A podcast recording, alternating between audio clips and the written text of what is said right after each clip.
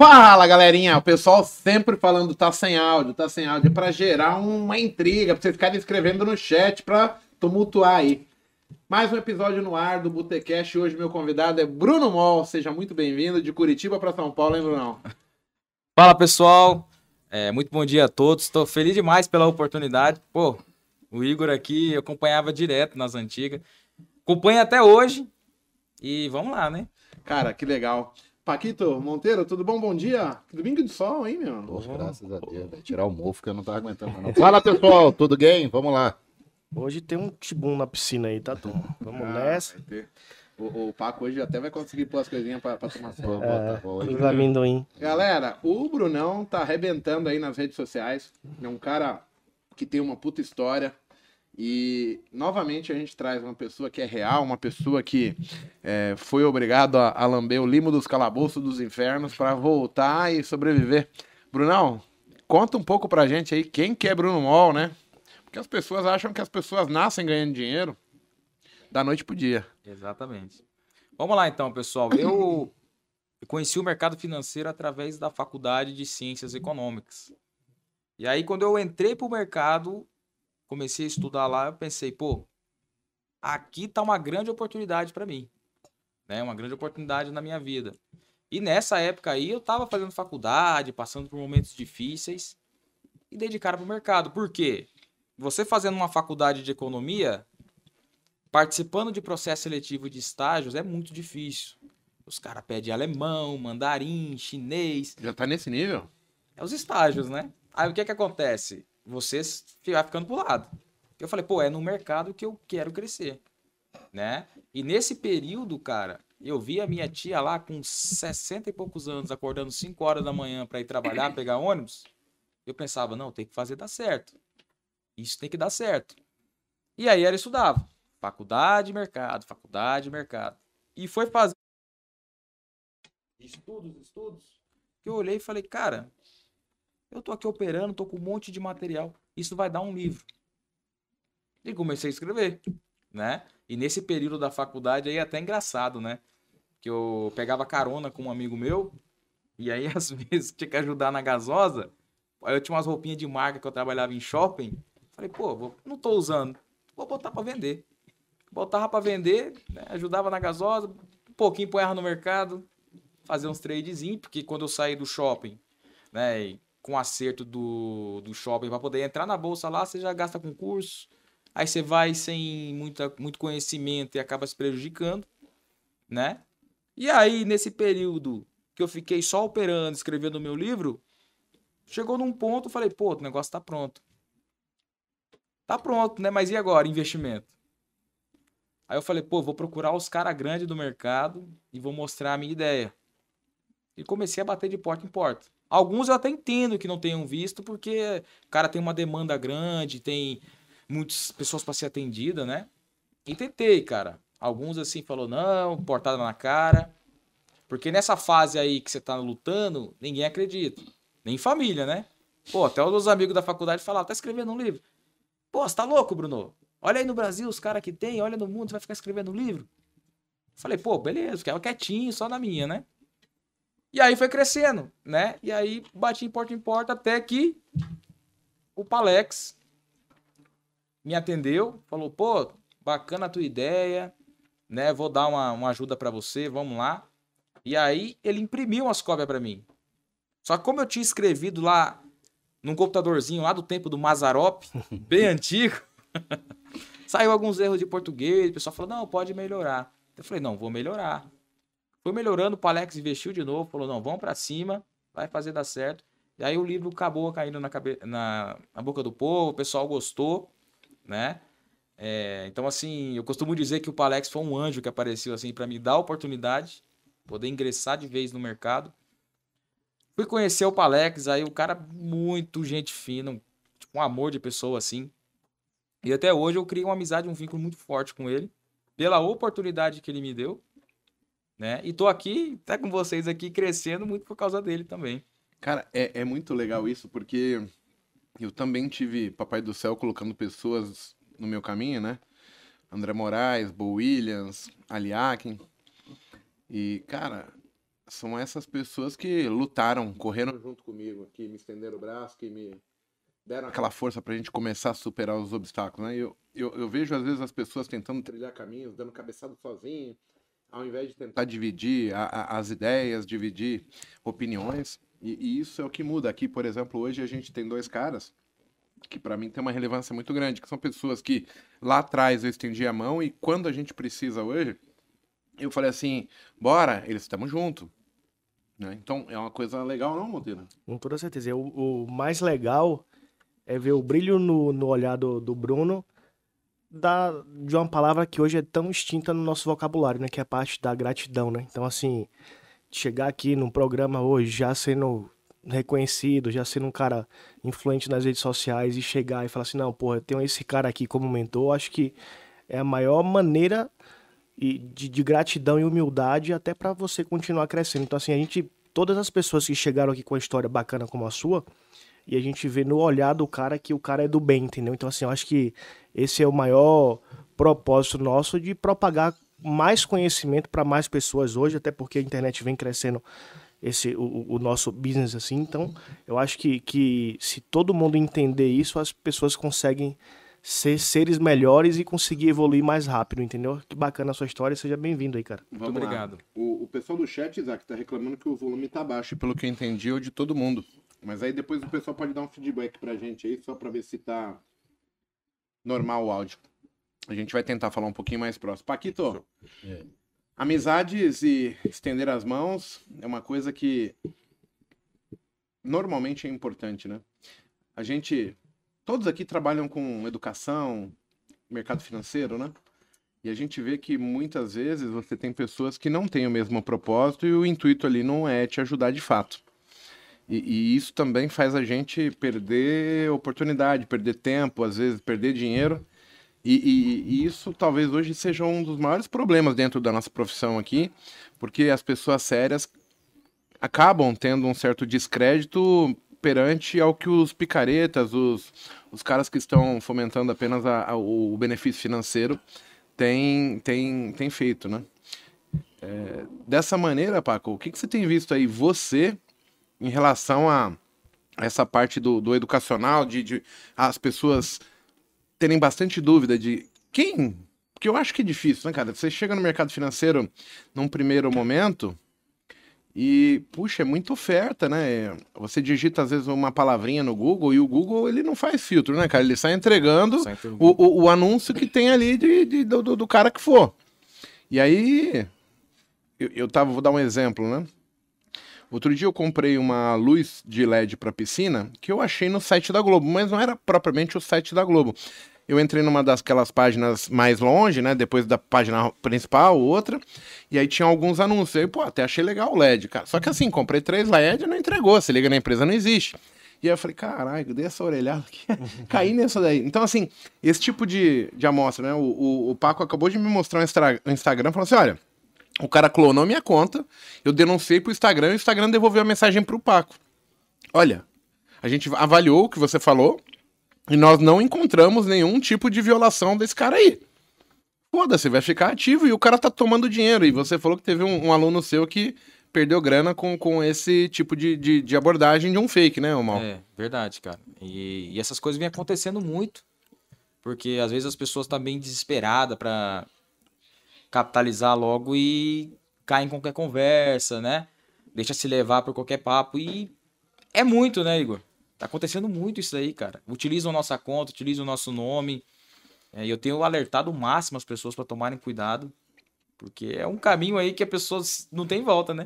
É, e o pessoal vem entregando facilidade. O que, que você acha, Paco? É, Esse negócio do Instagram, já até deixar registrado aí, pessoal. Não tem nem eu, nem o Mago, nem o Monteiro. Eu acho que o Brunão também, de, de oferecer dinheiro com criptomoeda, que a gente investe seu dinheiro. Não existe isso, tá? Então, se alguém, é, por um acaso, entrar em contato com vocês com o nosso perfil, é fake, pode denunciar. A gente sempre responde em áudio, então você vai ter certeza se sou eu ou não, porque a gente responde muitas das vezes em áudio, tá? Então toma cuidado aí, que a gente não promete nada disso. É, referente a, a- a essa parte de am- um, amizade, né? Que é uma coisa que a gente tem que abrir olho também, Porque muita gente, a gente, às vezes a gente acha que é amigo e o cara tá ali só pra te sugar e depois te dar uma pernada, né? Mas é, isso é tudo na vida, é assim, né? E a gente tem que saber filtrar, assim como tem que saber filtrar também aquele cara que você quer como mentor, né? É, a gente sempre fala isso, né, mano? Procura essa porra no Reclame Aqui, cara. Vou só botar no Reclame Aqui. Quem é fulano de tal? Reclame Aqui. Existe até o Reclame Aqui dos traders também. Bota lá que tu vai saber quem é quem, quem realmente te responde, quem realmente é, é lafranhudo e, e tá ali só para vender curso. Eu, assim como, como o, o Bruno e o Monteiro, a gente teve sorte. Papai do céu não é sorte, né? Mas a mão do Papai do céu em cima da gente, falando assim, cara, pô, pensa só, quantos alunos o Mago já teve até hoje? E aí eu e Monteiro tá aqui, nós somos iluminados. Você, enquanto quanta gente já deve ter chegado no Palex para falar alguma coisa. É. E o Palex vai, então é, é, é a mistura ali de, de sorte, mas é sorte que de estar no momento certo, na hora certa, com a pessoa certa, e isso tudo tem a mão de Papai do Céu para poder, tipo assim, vai, filho, vai que agora é a hora. É, isso, isso é a gratidão, e como você falou, né? A palavra gratidão falta muito hoje em dia. E, e eu tenho certeza, o Monteiro, a gente tem muita gratidão do Mago de, de poder estar aqui. Ele conhece, é, ele, ele tem muito esse, essa, percepção de, de, de filtro, de feeling, de saber quem é mau caráter, quem não é. Coisa de energia mesmo, sabe? Se a gente consegue já perceber, porra, a galera veio aqui, assim, tem um ou outro que veio já aqui que a gente sente um negócio meio estranho, entendeu? E, e, e isso é bacana, assim, dá pra ver em você a, a tranquilidade, a serenidade de, contar ali a história, de falar do, do Palex sem vergonha, sem nada, tipo, não querendo usar a cabeça do cara como trampolim, entendeu? Não, inclusive ele fala pra mim, o Alex sempre falou pra mim, Bruno, quando você vai come é, começar a crescer na profissão, você tem que tomar muito cuidado, confiar pouco, porque é uma profissão que tem muito mau caráter, tem pessoas boas, mas tem um mau caratismo. Não mude sua rota, né? Continue quem você é. E assim eu fui, cara. Do jeito que a minha página foi feita desde a primeira postagem, eu continuo mesmo. Até hoje.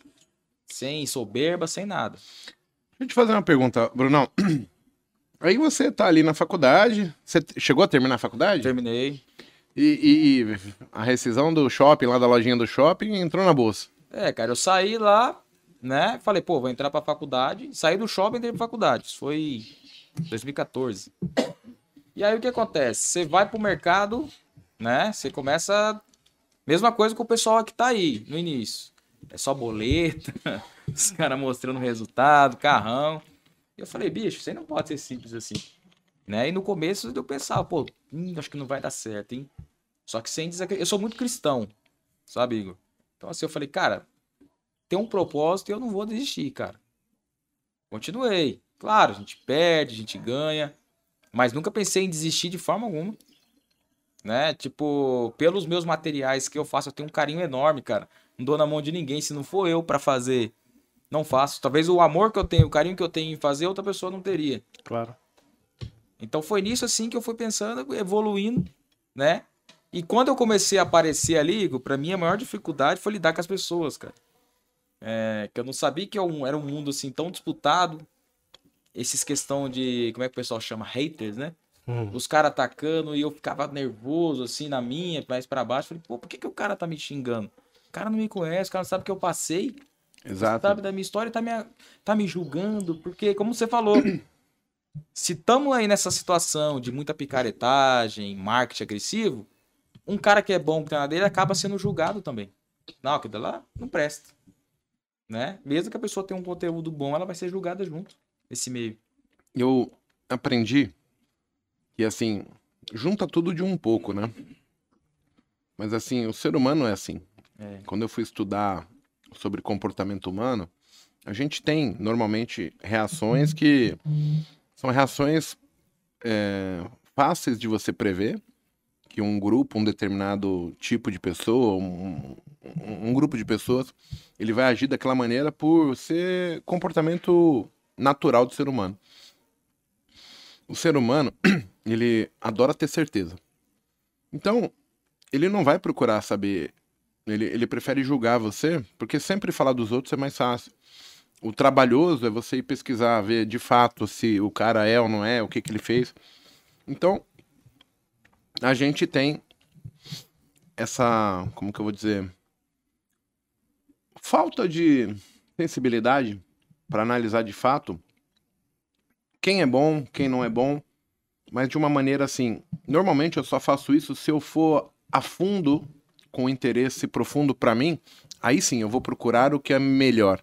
Quando eu não tenho muito interesse sobre aquilo que eu vou fazer, sobre a pessoa, eu faço um julgamento mais rápido, mais fácil de falar. Então, quando essa pessoa tá perdendo, tá se ferrando, etc., todos são ruins.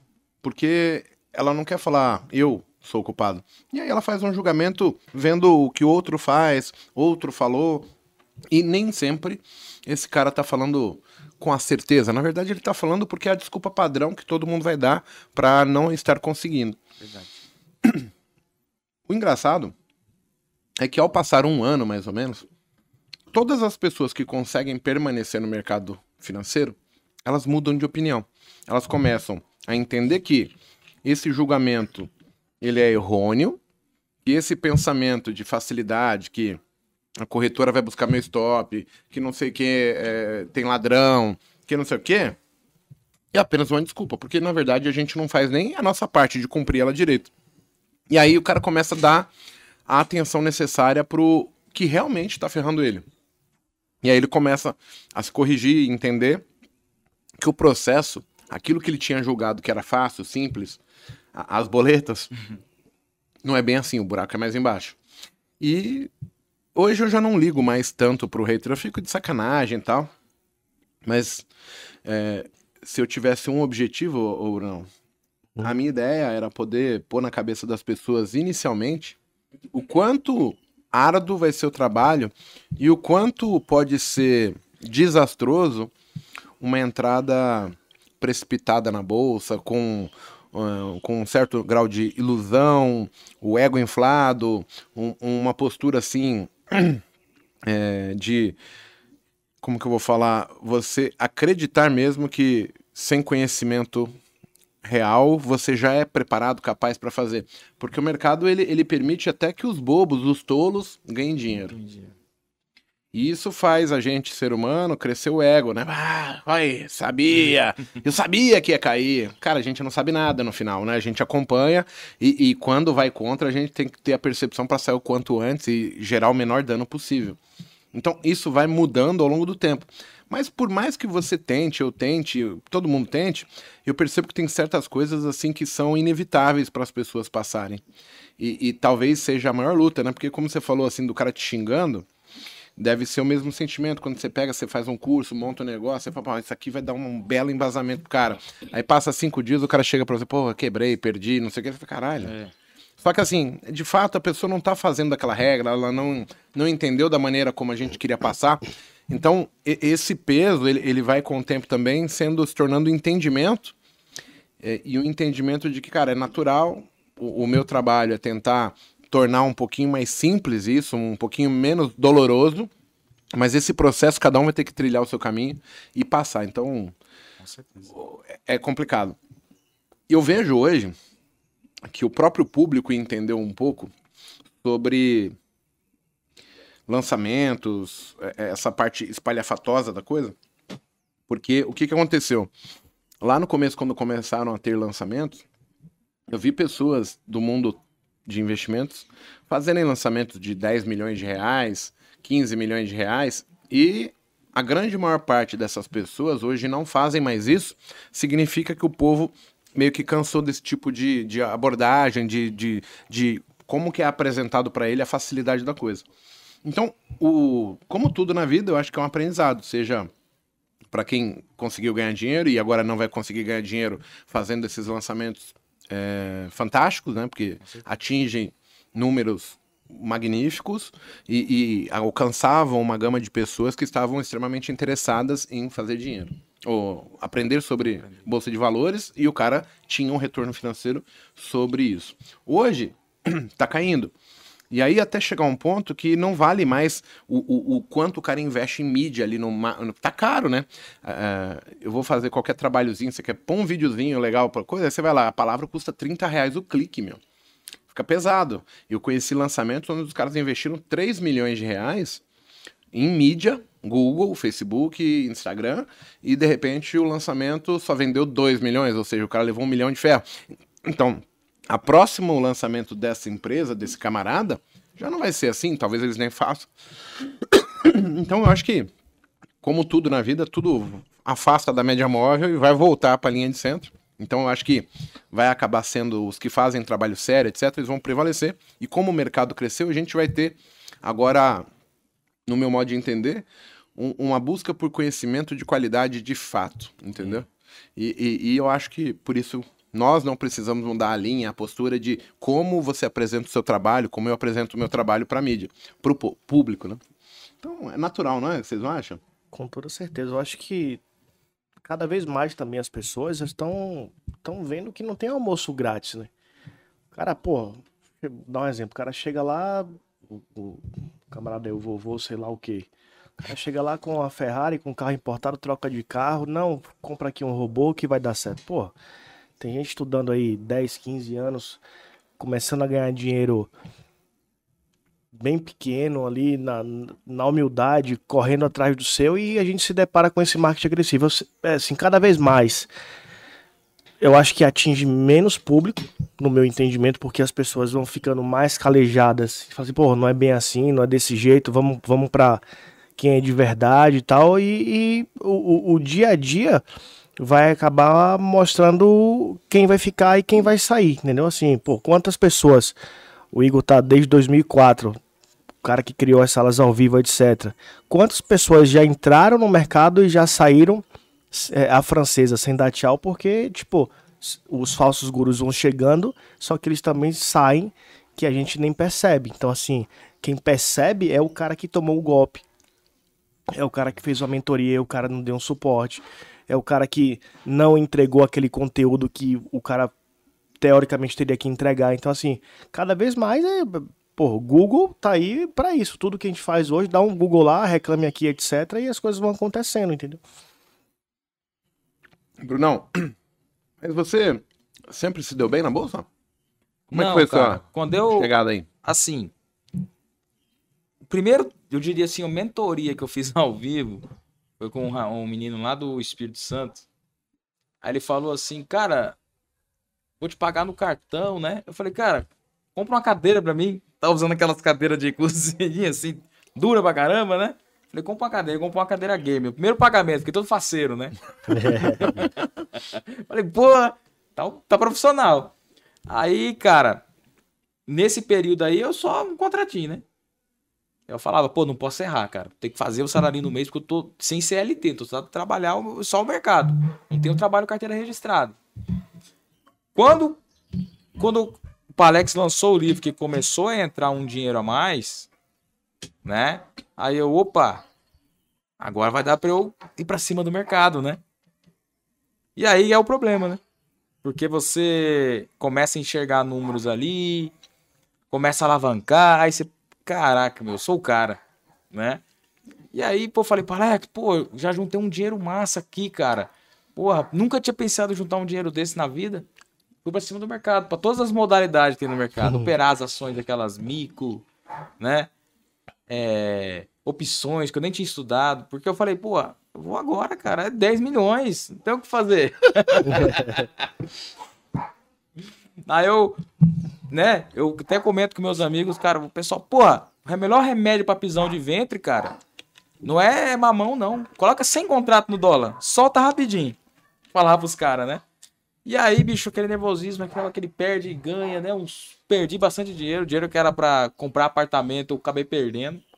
Falei, cara, ou eu coloco a cabeça no lugar, ou eu não vou pra frente. Pô, batalhei tanto pra estar aqui, batalhei tanto pra crescer e vou deixar me levar por essa sabotagem que tem no mercado, essa questão do imediatismo, querer enriquecer rápido. Falei, não. Né? Se tudo foi no tempo de Deus, eu vou respeitar. Come- Comecei devagarinho de novo, cara. Comecei do, de novo do zero, fui indo, fui indo, né? Sempre com os pés no chão. E comecei a entender, comecei a trabalhar o quê? Pô, eu já tenho uma técnica boa, tenho uma leitura de mercado boa. Vou trabalhar a minha mentalidade, cara. Minha parte emocional né? Como educador, tem que dar um exemplo e não ficar doido, né? Tem até o And- o André Moraes que brinca, né? Ou você fica, como é que ele fala? Você fica rico ou doido e pobre, alguma coisa assim. Eu morri de rir quando ele falou, cara. É, ou você fica rico ou fica doido e pobre. Ficou ficar doido e pobre. Então, tipo, fui pensando nisso, falei, pô, vou deixar acontecer no longo prazo. Sou novo. O pessoal sempre gostou de mim por causa do conteúdo, não por ostentação, ostentar boleta, carrão, cachorro de raça. Eu não, sempre foi nessa linha aí. O único cachorro de raça que eu tenho é o Paco. Essa porra, essa porra. E aí, deixa eu falar. Você opera hoje mais dólar? Dólar, índice, uns trades no mercado americano também, cara. E, e- Por- e isso tudo vai saindo como? Assim, vem aparecendo na tua cabeça, você mesmo vai atrás? Tem algum amigo que divide é, confidências com você, assim, em termos de, de amizade mesmo? Pô, fui lá, testei o mercado, é bom? Ou... Cara, não, assim, tem as pessoas assim que às vezes falam, pô, no mercado americano tem mais volatilidade, é mais assertivo. Eu vou lá fazer os meus testes, né? Mas no mercado em geral, assim, eu tenho poucas amizades. Mais com o Palex, é, com o pessoalzinho, o Mário Pisani, né? Só o pessoal pessoalzinho ruim de mercado você também tá, né? Tá envolvido com o pessoal ruim, hein? Assim, nada de conhecimento esse cara tem. É, Aí Deus. eu fui devagarinho agora, né? Me aproximei do, do Igor aqui. Mas assim, eu fui sempre fui seletivo, cara. Sempre fui pé atrás com as pessoas, sabe? Quando tá você começa a levar muito golpe Mas na vida, ser, né? As pessoas te traem, te dão um golpe. Aí você fica, pô, vou confiar em quem, cara? Né? Então, fiquei bem restrito na minha. O pessoal. Você vê que tem muitos caras, por exemplo, que vai te convidar pra uma live. E o cara não quer te conhecer. O cara só quer captar ali teu seguidor. e Às vezes ele vai lá oferecer o que não pode ser possível, né? Eu sempre falo, galera, é, o mercado é muito mais amplo do que índice dólar, né? Outro dia eu tava com uma certa dúvida, né, de chamar X ou Y pessoa. E, e, e aí a, a menina que faz as campanhas de marketing pra gente, ela falou, eu falei assim, não, cara, eu não faço com esse, não faço com esse, não faço com esse. Porque eu tava usando, tipo, a minha opinião pessoal sobre o trabalho de X ou Y. Aí ela falou assim, Igor, tá errado isso. Eu falei, pô, mas não dá. O cara tá com um carro amarelo, ostentando. Aí ela falou assim pra mim, ela falou, mas veja só, você faz um bom trabalho? Faz. Quando você conversar com essa pessoa, você vai mudar o seu trabalho? Eu falei, não. Então pensa no público desse cara que talvez ele não tá vendo como o cara que tem outra possibilidade, que tem pessoas que têm trabalhos bons também, e, e dê uma outra alternativa para esse público. Essa é a ideia. Então, depois que ela me falou isso, eu nunca mais filtrei ninguém. Eu vou falar sempre a minha postura, o que eu concordo, o que eu não concordo. Não vou puxar saco. Eu falo exatamente o que eu acredito. E eu não preciso eu apontar pro cara e falar, cara, você é ruim, você é isso. Mas eu, eu vou falar a minha opinião. Porque aí eu também tenho a chance de salvar o público ali que tá meio que perdido ou gastando muito dinheiro desnecessário. E aí eu vi uma outra possibilidade que, assim, às vezes a gente tá pensando apenas em nós. E como o meu propósito sempre foi ajudar as pessoas, eu tenho que espalhar o meu nome, espalhar o seu nome, o máximo de para o máximo de pessoas possíveis, para que essa- as pessoas tenham um parâmetro para poder comprar. Porra, o cara tá falando que é fácil, aí agora tá o Bruno Mal aqui falando que é difícil pra caramba, que, que tem um processo. E aí, conforme a pessoa vai entendendo, ela deixa esse cara e fala assim, "Não, pô, quem tá certo é o Bruno Mol, quem tá certo é o Mago. E- e isso me fez rever a minha posição sobre com quem que eu vou chamar, etc. Eu tento, claro, tem pessoas que a gente vai falar, pô, esse aqui cara é um, é um bandido, aí esse eu não, não, tem conversa, eu não vou dar a mídia pra isso, até porque eu sei que esse cara vai talvez tentar até prejudicar o meu público. Mas quando a gente estiver falando de teoria, de marketing, como que faz, como que fala, aí eu acho que é um pouquinho diferente, porque a gente compra aí produtos, seja educacional ou não, mas você às vezes compra uma coisa que você comprou gato por lebre, né? O cara faz um belo, uma, uma bela propaganda daquilo, um marketing, um, um confete muito grande sobre aquele produto, e quando chega você vai, pô, não era tudo isso.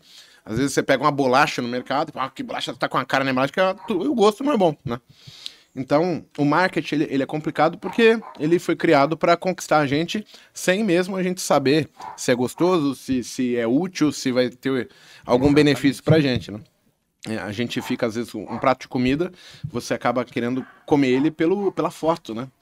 E, e quando chega lá no restaurante, você fala, pô, não era tudo isso, né? É, é- não é tão ruim, mas é normal. Tinha, a expectativa era maior do que o, o fato em si. Esperava mais alguma É. coisa, né? Brunão, tem um, um colega aqui que ele tá falando aqui, falou três vezes aqui no chat, né? Então vamos dar um. Ele fala que você aprendeu, ele escutou numa aula sua que você aprendeu a base de Fibonacci com, o- com o Ogro e adaptou para o seu modo. Se você poderia falar um pouco desse processo. Ele já perguntou aqui umas três vezes, vamos dar uma moral. É, aqui inclusive, tipo, quando eu comecei a utilizar fi- Fiboninho, né? Que tava. é, Fibonacci, o pessoal me chamava de Fiboninho, né? Ah, o Fiboninho, porque eu tava arrastando Fibonacci pra cima e pra baixo. Eu falei, cara, tem que ter um meio mais tranquilo de utilizar esse negócio. Eu ficar rodando Fibonacci no gráfico o dia inteiro. Daí eu, o Ogro, né? O André Machado, tem um modo de aplicar Fibonacci um pouco mais simples. Que era bem no que eu. É aquele, o que eu queria chegar, ele já tinha chegado. E aí, o modo que ele aplica, cara, eu fiz os meus ajustes assim, né? E é mais uma percepção de você para alvos em operações, né? Porque a pessoa às vezes entra e fica aí cega, ah, onde vai? Né? Quer que ponto vai? Fala, pô, coloca um alvo, né? Aí o Fibonacci ajuda muito nisso. Me ajuda também, né? Só que daí o que eu recomendo pra galera é evitar, porque o pessoal enche de Fibonacci. E eu tenho uma cultura de ter o gráfico cada vez mais limpo, né? Gosto de ler o preço, assim, me virou um carnaval, bicho. Já, já fico meio cego, a cegueira operacional me dá, né? Mas é isso, cara. Fiz essas adaptações ao meu operacional e sempre tô passando pro pessoal lá nos meus fechamentos. Olha, olha que engraçado o que você falou, né? A gente fala isso sempre aqui.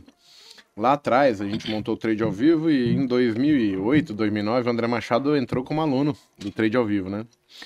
E assim, ele era um cara que sabia bastante análise técnica já desde ali, ele tinha lido bastante, então, como era o começo dele, e também era o nosso começo, cara, a gente vai se desenvolvendo juntos ali, porque, porra, o que eu sabia lá em 2007, 2008, 2009, no, no, no Subprime, era nada perto do que eu sei hoje. Então, assim, era todo mundo ali pondo a cabeça pra fora d'água, mas não aquela. cansando de remar, porque senão a gente afundava, né?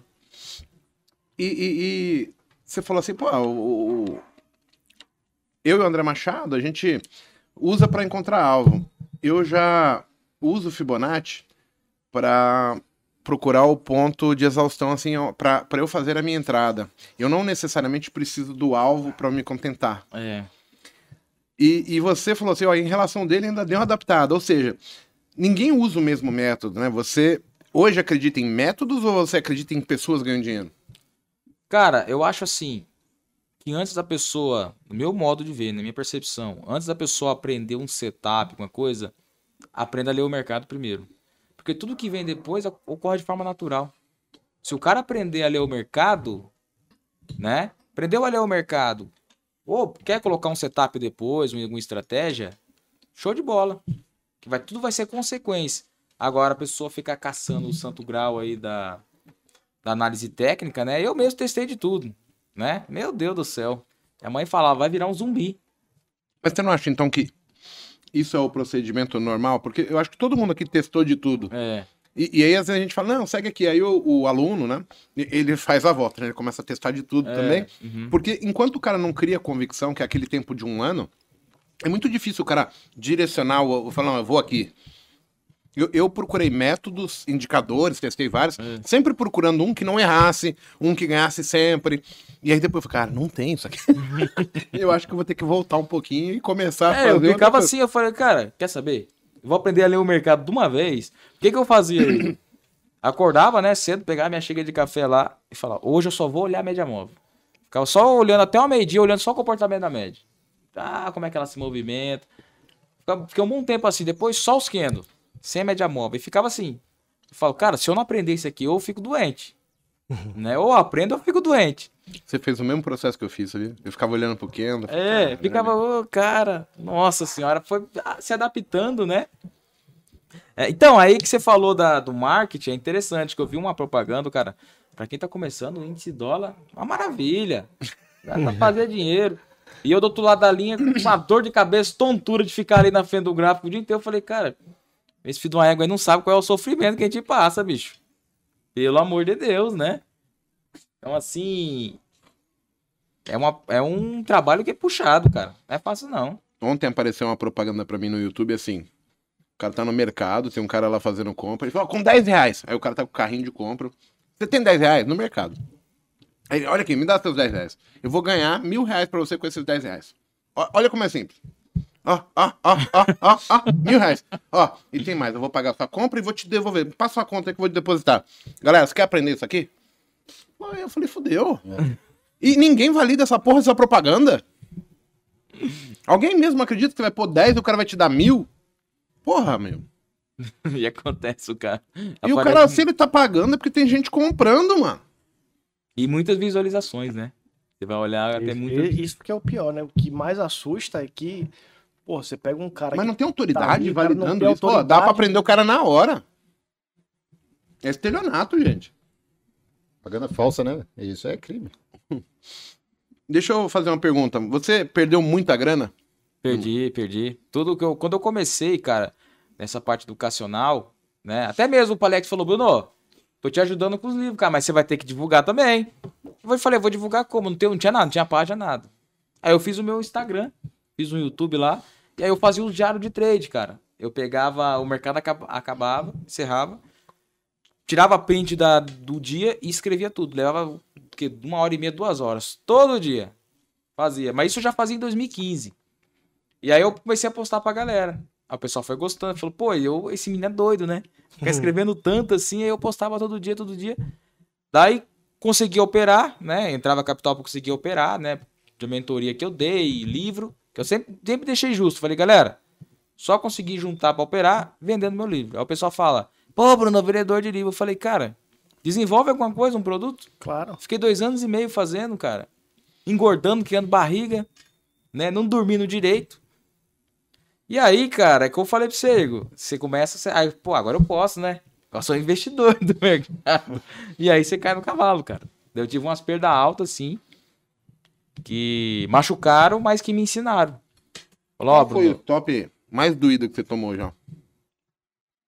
mais doído? É. Ah, no dia se aproximou de 100 mil reais. Mas assim, esse foi o que mais doeu no coração, assim, de falar, pô, errei. É. Ou, ou só foi financeiro? Não, porque assim, eu já cheguei a. Eu sempre fui de me alavancar mais em dólar, né? Então eu já cheguei a fazer 250 mil no dólar no dia. Daí eu, no dia, maluco, que que é isso, né? Eu olhava, falava, porra, já pensou se eu seguir essa sequência? Ah, Tô rico, Já faz a conta da É, semana. tá doido, cara.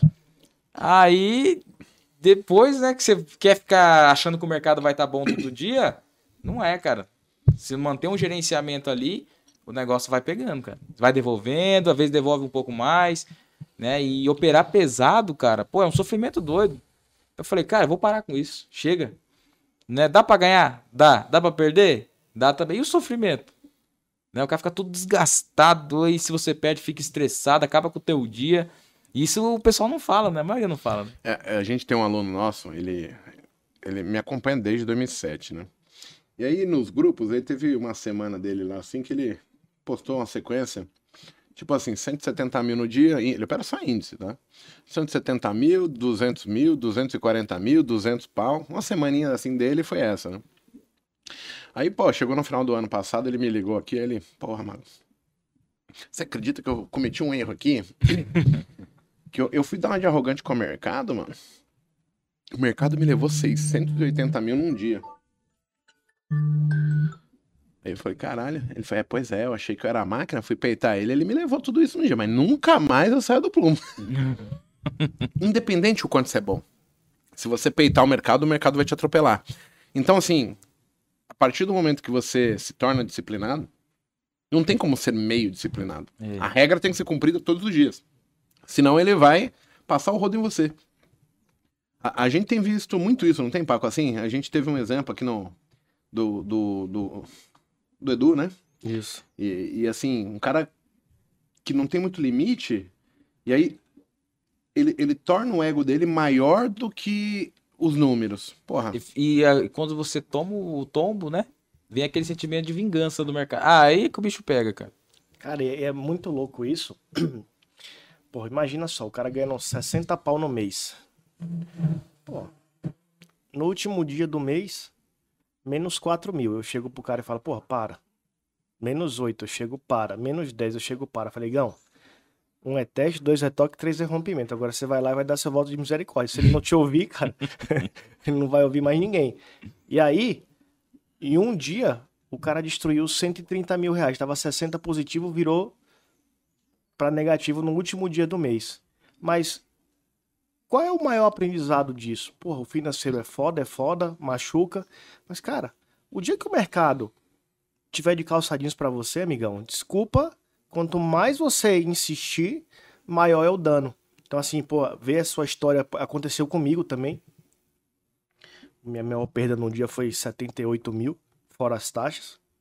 É, é, mas quando você aprende que, porra, não quero mais ficar nesse, nessa gangorra de 100 mil pra cima, 100 mil pra baixo, e você começa a ficar ali 3, 4, 5 mil todo dia na, na maciota, eu comecei a entender esse processo e comecei a, hoje, pregar para os meus alunos de falar assim, cara, se divirta operando.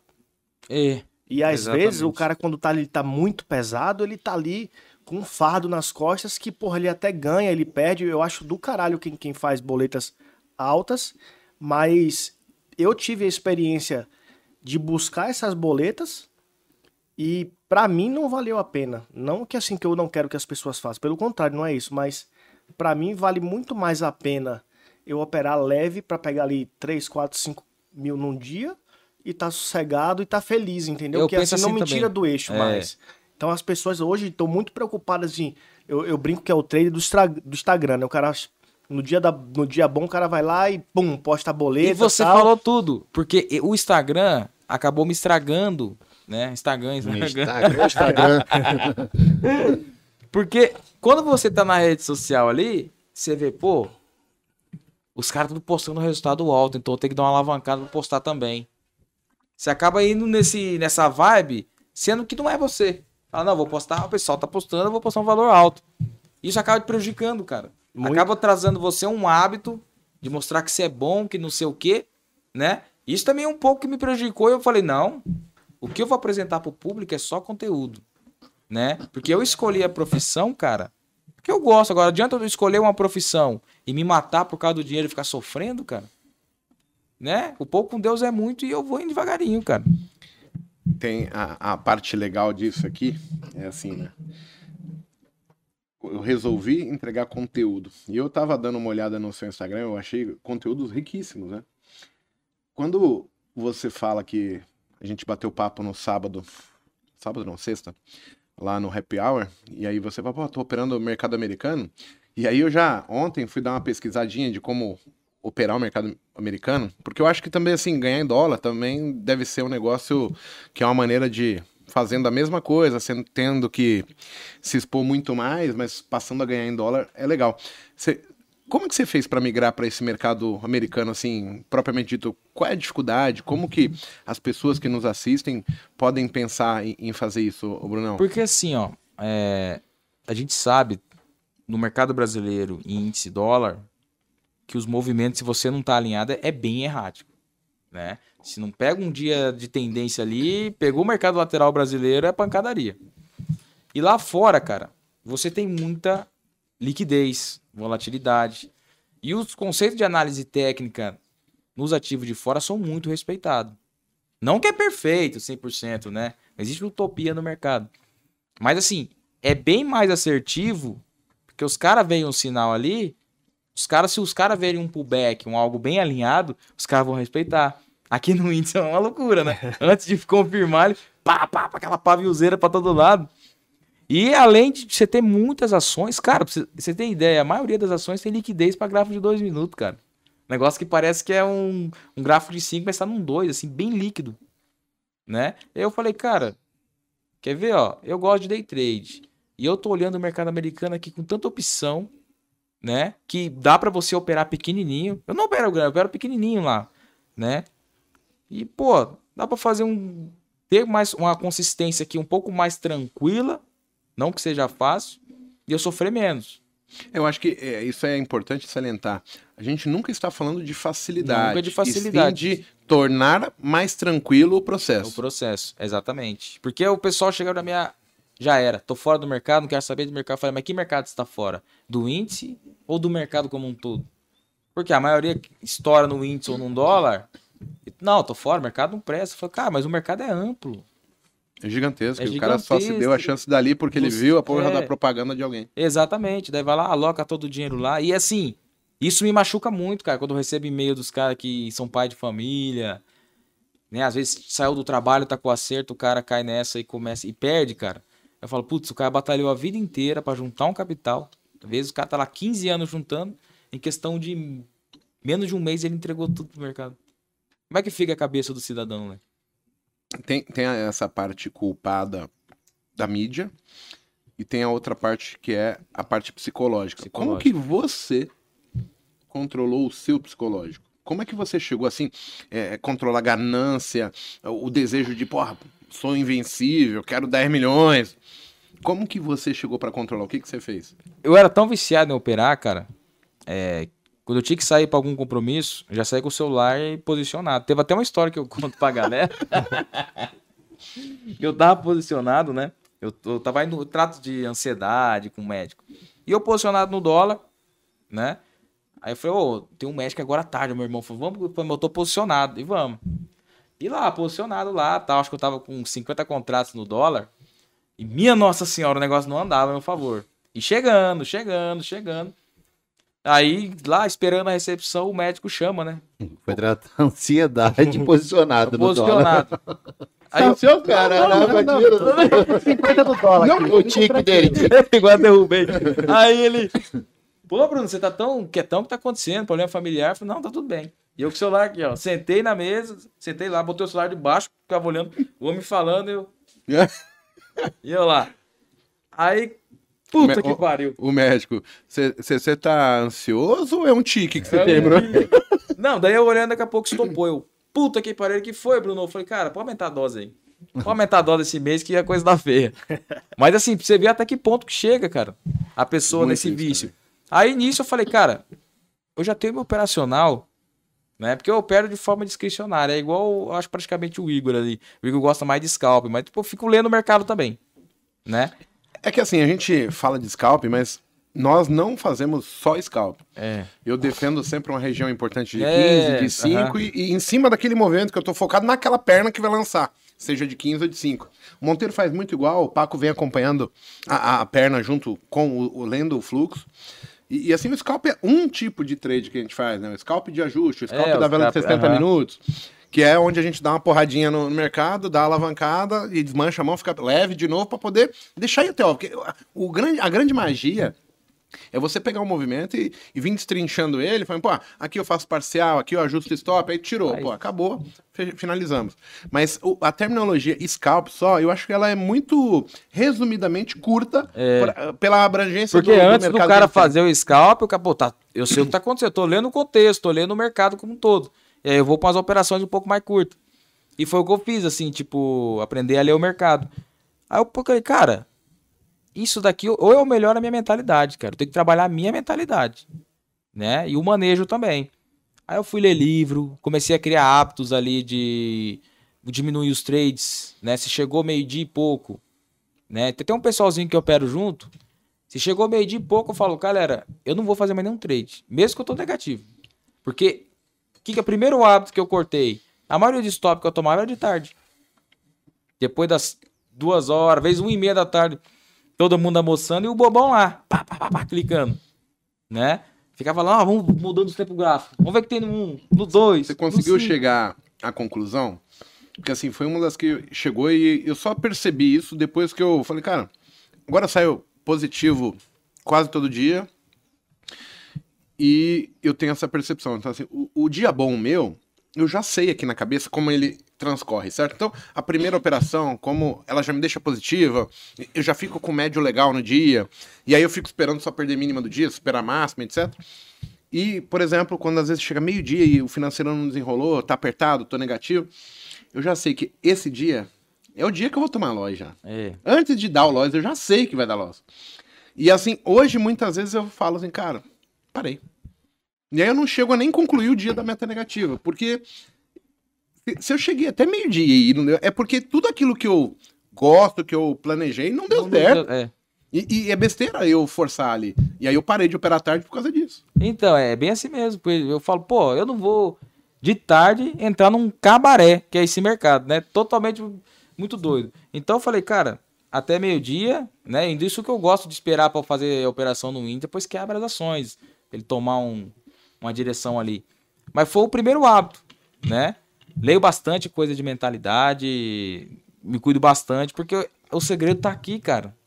Porque se você colocar uma criança de 5 anos, falar, ó, o Kendall vende e compra, perigoso a criança acertar o fundo ali, e você não entrou na operação, a criança entrou.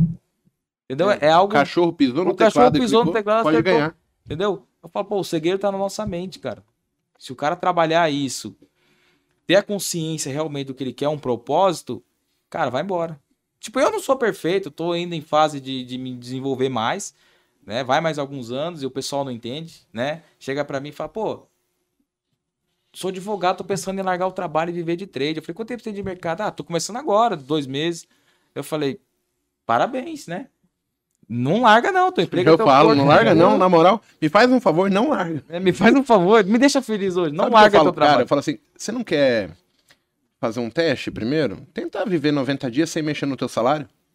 É. Só depende do mercado. Entrega o teu salário pra tua mulher e fala assim, olha, eu não vou usar ele. Tá aqui.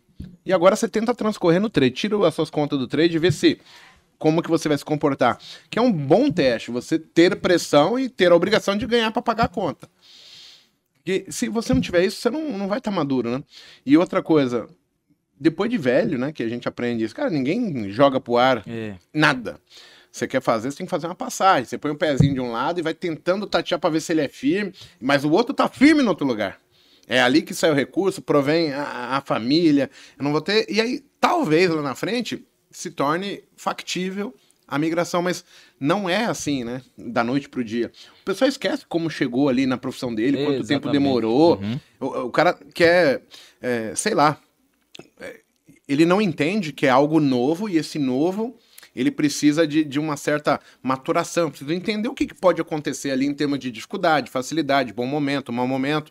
E, e se o mercado mudar, é, eu preciso ver primavera, outono, verão, inverno, como é que esse, o mercado se comporta numa notícia, num- numa época de eleição, e as pessoas acabam meio que é, ficticiamente criando ilusão na cabeça. Não, eu sou bem sucedido como advogado, vou rolar no trade. É, inclusive eu até comentei, né, que tem um teve um engenheiro que falou pra mim, pô, Bruno, na faculdade, no meu trabalho, encontro coisa muito pior é que eu não tô fazendo acontecer. Eu falei, cara, não importa o que que você é, você pode ser da NASA, bicho. Vai cair aqui no mercado, vai ter a mesma dificuldade pra todos. Eu sei que muitos querem crescer na vida, que igual eu queria, pô, ajudar minha família, né, cara?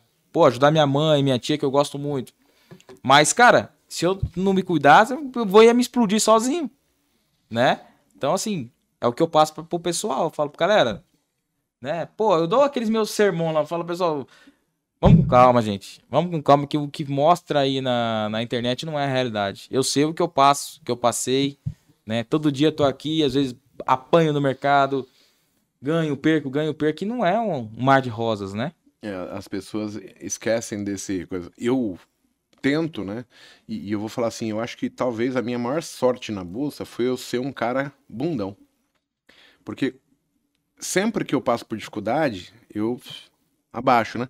E aqui também fez, opa, pera, tira o pé do acelerador, vamos ver o que que é, entendeu? Porque se você é muito corajoso, você vai indo tomando cada vez, o tombo é maior, né? É, o, o- o machucado que vai fazendo vai aumentando a cicatriz. E eu, em algum momento ali, eu, eu consegui, é, para parar de fazer as lambanças, ter a hombridade e falar, não, vamos pequeno. Se eu não ganhar pequeno, não tem como eu ganhar grande. E aí começa de novo o processo ali. Mas tem a ver com não ser corajoso. Porque assim, tem uma hora que eu recupero a minha grana por perdão divino. E, e se eu não tivesse a questão do bunda mole ali, pra falar, putz. Aí eu falei assim, não, peraí, tudo que eu fiz não tá certo, porque eu tava, perdi quase tudo, né? Aí eu primeiro falei, não, não quero mais bolsa, vou, vou embora isso aqui, é uma coisa ruim. aí eu volto. Beleza? Só que aí eu falei, não, vou voltar como? Não, vou tentar ganhar 50 prata por dia. E 100 pratas. Aí eu fiquei um bom tempo, 100, 150, 30. Eu saí a boleta positiva, 3 reais, 7 reais no dia. Aí, dia bom, 340. Aí, dia ruim, 150. Pô, mas demorei, fiquei uns dois, três anos nisso até a, a maturar o negócio e, e conseguir uma boleta grande, né? É. Eu, eu tentei muito fazer uma boleta de 100 mil, que você falou, ah, já ganhei 250, eu nunca consegui. Mas assim, quando eu passo de fase, eu- eu- o meu nível era fazer 10 pau, 12 pau, 20 pau no dia, tava certo. A maior boleta que eu consegui foi 38 pau. estive ganhando 70 em alguma coisa. Só que aí pra pagar pra ver, falei, tem que deixar voltar, né? Pra corrigir. Mas uma coisa que eu falo, eu nunca devia ter chegado num valor alto assim. Pra não, pra não ficar, pelo menos agora, né? Pra não ficar muito iludido. Então, eu, eu falei no bate-papo com o Hanna. Eu falei assim, cara, o sonho da boleta de 100 mil me fez perder centenas de milhares de reais porque eu deixei muita coisa na mesa. Exatamente. Então, assim, hoje eu não deixo tanto na mesa e, e tô bem contente. Ah, gera 30 pau no mês, 40 pau, tá bom pra caralho, dinheiro pra caralho. Exatamente. Eu tenho outras fontes de renda. É, tem swing trade, tem, tem operações de, de médio e longo prazo que dá dinheiro, tem construção. Então, assim, eu consegui manter uma estrutura, porque assim, qual é o objetivo de todo mundo estar aqui? Não é, é, é, o, o falar sobre análise técnica, operar é, é, análise técnica ou tape reading, cara, é confete. Você tá aqui pelo dinheiro, não tem outro propósito. Então, pô, se você conseguir dinheiro e conseguir é, estabilizar, né, fazer que dinheiro é, venha com trabalho, suor, honestidade, caráter, é, aí vem da construção, vem do trade, vem de dar aula, vem de, do YouTube, vem de não sei o quê, cara, tá certo. Então, eu fui cada vez mais deixando o meu ego de falar, cara, eu quero ganhar um milhão de reais por dia, quero ganhar 100 mil reais por dia. Não, cara, não quero ganhar nada. Se eu ganhar dois contos no dia, tá bom pra caralho. Foi assim que comecei a pensar, eu falei, cara, tá, se eu ganhar agora esse valor no dia, o que, que eu vou, vou investir aonde? Onde tá meu conhecimento? Eu tenho muito a aprimorar, né? Pô, eu demorei pra crescer, pra conseguir oportunidade, agora eu quero tudo rápido. Imediatismo, a doença do século, né? E aí eu falei, bom, pés no chão, Bruno, senão vai voltar pra CLT. E isso daí O cara do acaba mercado que. O cara tá no mercado, mano. É o cara aborda todo momento. Acaba que, a, que a, dá, cria um- uma trava no psicológico da pessoa, né? Principalmente quando você começa a fazer boleta grande. Tu fala, ah, meu amigo, a partir de agora eu destravei. E tudo destrava mesmo, né? Eu tinha uma trava, que era de 500 reais no dia. Isso, 2017. Eu não conseguia fazer mais do que 500, que me bloqueava. Depois que tu vem aumentando a mão e tu vem fazendo mais, tu sempre vai querer, opa, eu consigo mais, eu consigo mais. Até que se você não tiver um, um controle, uma trava, um gerenciamento de risco adequado, tu devolve tudo que tu ganhou e muito mais. Porque tu sempre vai naquela ânsia de, pô, me dá mais um pouco, me dá mais um pouco, me dá mais um pouco. E isso daí atrapalha, pra- pelo menos pra mim atrapalhou muito. Até eu botar os pés no chão e falar, não, peraí, não é assim. Tem momentos que o mercado vai dar. Aí tem momentos que você tem que acertar o que ele tá te dando. E sai fora do jogo. E essa, essa deixa eu só te interromper Tranquilo. rapidinho, Paco. Essa questão da. Você falou da, da- Ah, tenho 500 reais a perder. Aí eu, às vezes falo pro pessoal, pô, é porque você tem 500 que você tem que bater ele certinho? Realmente, pô, chegou nos 300, viu que o mercado tá ruim? Acabou, cara. É aceitar. Não, mas o pessoal quer esperar bater o- os 500, né? E aí vai E vir. aí chega 480 e tem gente que me pergunta, pá, como é a meta, por exemplo? É 500. Tô 480, eu só quero mais um de 20. Você tá louco, irmão. E acabou, é meta. 480 já é meta, velho. Para com Aí devolve. Aí tu vai no de 20, aí ele volta pra 300. Aí tu fala, não, não, tá 480, eu vou fazer só mais um pra ir pra 480. Ei, quantas vezes eu Ei, fiz isso? eu também. Aí não cai 300, 200, 100, zero. Ah, não, não, zero não, porra, eu tava 480. Agora eu vou pra minha meta negativa, se der ruim, tu termina o dia, meta negativa. É impressionante. Ó, mandar um abraço aí pro Fernando Chiavon. Ele mandou 20 prata Mandou pra mim aí, pra pagar minha Isso Heineken. bom. Pode mandar Ele é, acompanha a gente há muito tempo. E o já. Rodrigo Thomas também. Valeu, Thomas. Um abraço, irmão. É, tem, tem um pessoal perguntando aqui sobre como que você fez para operar lá fora. E aí eu, eu vou fazer a pergunta deles. É o seguinte: eu, eu queria até te pedir um favor. É, eu me interessei, depois eu vou te mandar uma mensagem para eu abrir a conta, fazer tudo, que é depois também no meu canal. Mas eu, eu quero, como a gente tem uma certa restrição de operar mercado brasileiro aqui, etc., porque é analista. É, para mim seria uma boa, né? Operar lá fora e poder de repente mostrar a conta e tal, que aí é outra coisa, não, não muda nada. Né? O teu lá fora é o quê? É Forex? É ação ou é cripto? Cara, é. Índice Dow Jones, uns trades em NASA, porque lá fora é um pouco mais pesado, apesar de ser mais assertivo. Aí as ações, né? Abre ali, se tá subindo, bicho. A pancadaria, às vezes os caras deixam uns pullbackzinhos sinistros, você acha que não vai funcionar e pá, pum. Né? Assim, só que tem que ficar muito ligado, né? E aí tem essa questão, né? Pô, tem muita corretora que começa com 250 dólares, começa com 500 dólares né? E lá, lá fora, por exemplo, se aqui o, o mínimo é um contrato, lá você pode pegar um fracionário num índice, por exemplo, num Active Trades que tem, colocar 0,01. Então, pô, vou perder. Bruno, se eu tomar 200 pontos, eu vou perder 40 no índice aqui no Brasil. Diminui lá. Opera lá e vai arriscar 20. Entendeu? Isso assim é uma durabilidade pra pessoa. Claro. Durar mais, aprender mais. Né? E é isso que eu falo, ô, ô Igor. Que tinha que ter essa, esse acesso a mais. Uma, uma- as plataformas que ter Mas eu vou te falar que parceria. isso vai acontecer nos próximos dois anos, né?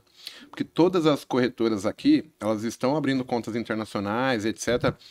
A questão da- das fintechs aí de agora poderem se tornar bancos digitais, essas coisas, estão fazendo as próprias corretoras fecharem parcerias com corretoras de lá de fora. E isso vai estreitar e vai facilitar.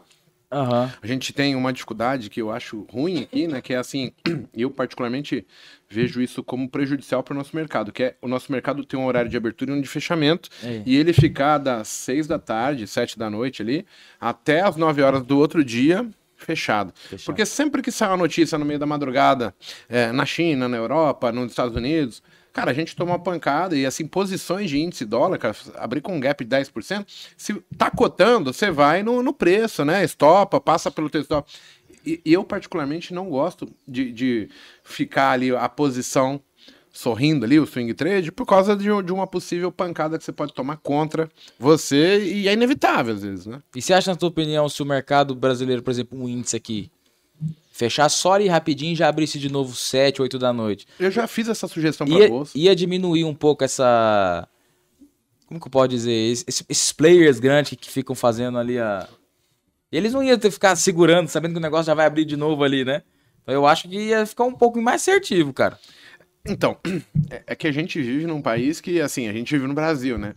As incertezas de política, né? A É. gente, se bem que a gente tá vivendo incerteza política há quase 10 anos já, assim, de esse negócio de, de PT, Desde eu de não sei o quê, votar. e, e- e impeachment, e entra, aí vem um que só fala besteira, aí você fala, pô, meu, caramba, aí quando eu comecei a olhar o dólar, eu falei, não, o dólar vai voltar a ser o que era. Eu falei, como que ele era? Não, o dólar oscilava 8 pontos no É. dia. Cara, tem dia que anda 400. Aí você fala, pelo amor de Deus, quando é que vai voltar? porque tá foda. Quando você é indisciplinado, tem uns caras aí. Eu não recomendo muito dólar, porque eu costumo falar assim, né?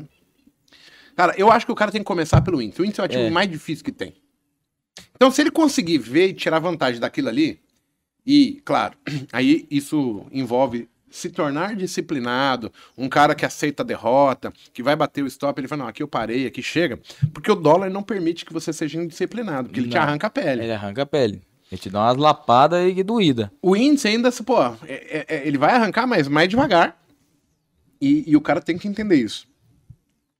É, hoje a gente tem migrado aqui para operar milho nos 60 minutos. Cara, direcional, sem rabisco. O, o índice num gráfico semanal.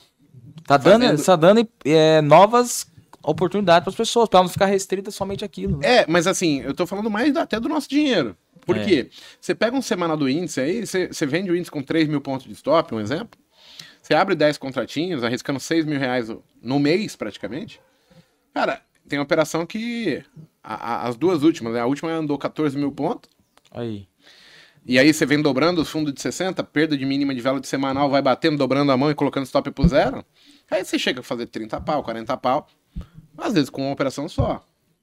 A gente falou sobre a venda agora do, do índice na retração do semanal, mesmo trade. E ele já voltou no ponto da compra, que seria a parcial de quem vendeu. Agora o cara faz a parcial, desloca o médio para cima e espera para ver se a gente vai realmente no alvo lá embaixo, que é o 92 mil. Eu acho que vai ficar tumultuado, ele vai parar por aí, vai enrolar. Mas assim, a, a- forma de fazer, ela tá mais tranquila. O, o, o, o objetivo nosso, né? Eu acho que nosso, eu digo trader, é. Cara, o que, que eu busco? Eu busco rentabilidade e tranquilidade. Se eu descobrir amanhã que vender latinha na bolsa de valores é o que tá dando dinheiro com tranquilidade, com mais cons- consistência, a gente vai fazer isso. E, e a gente tem tentado direcionar as pessoas para Cara, tenta outro ativo, tenta ver. Não, eu falo assim, não é um método, são pessoas. Então, você tendo conhecimento, né? o- o- o- os meus treinamentos lá, eles. Na época que você começou, eu ainda tava ali, é, finalzinho de eu estar operando. Cara, eu sempre operei ações índice dólar ao mesmo tempo.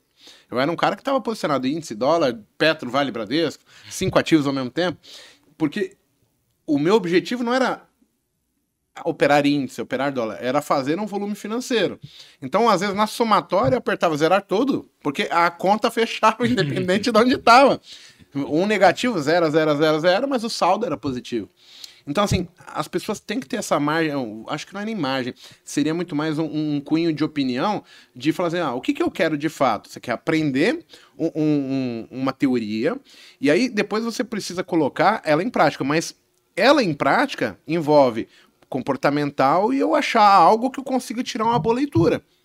E, e tem pessoas, por exemplo, que não entendem, que você pega ali.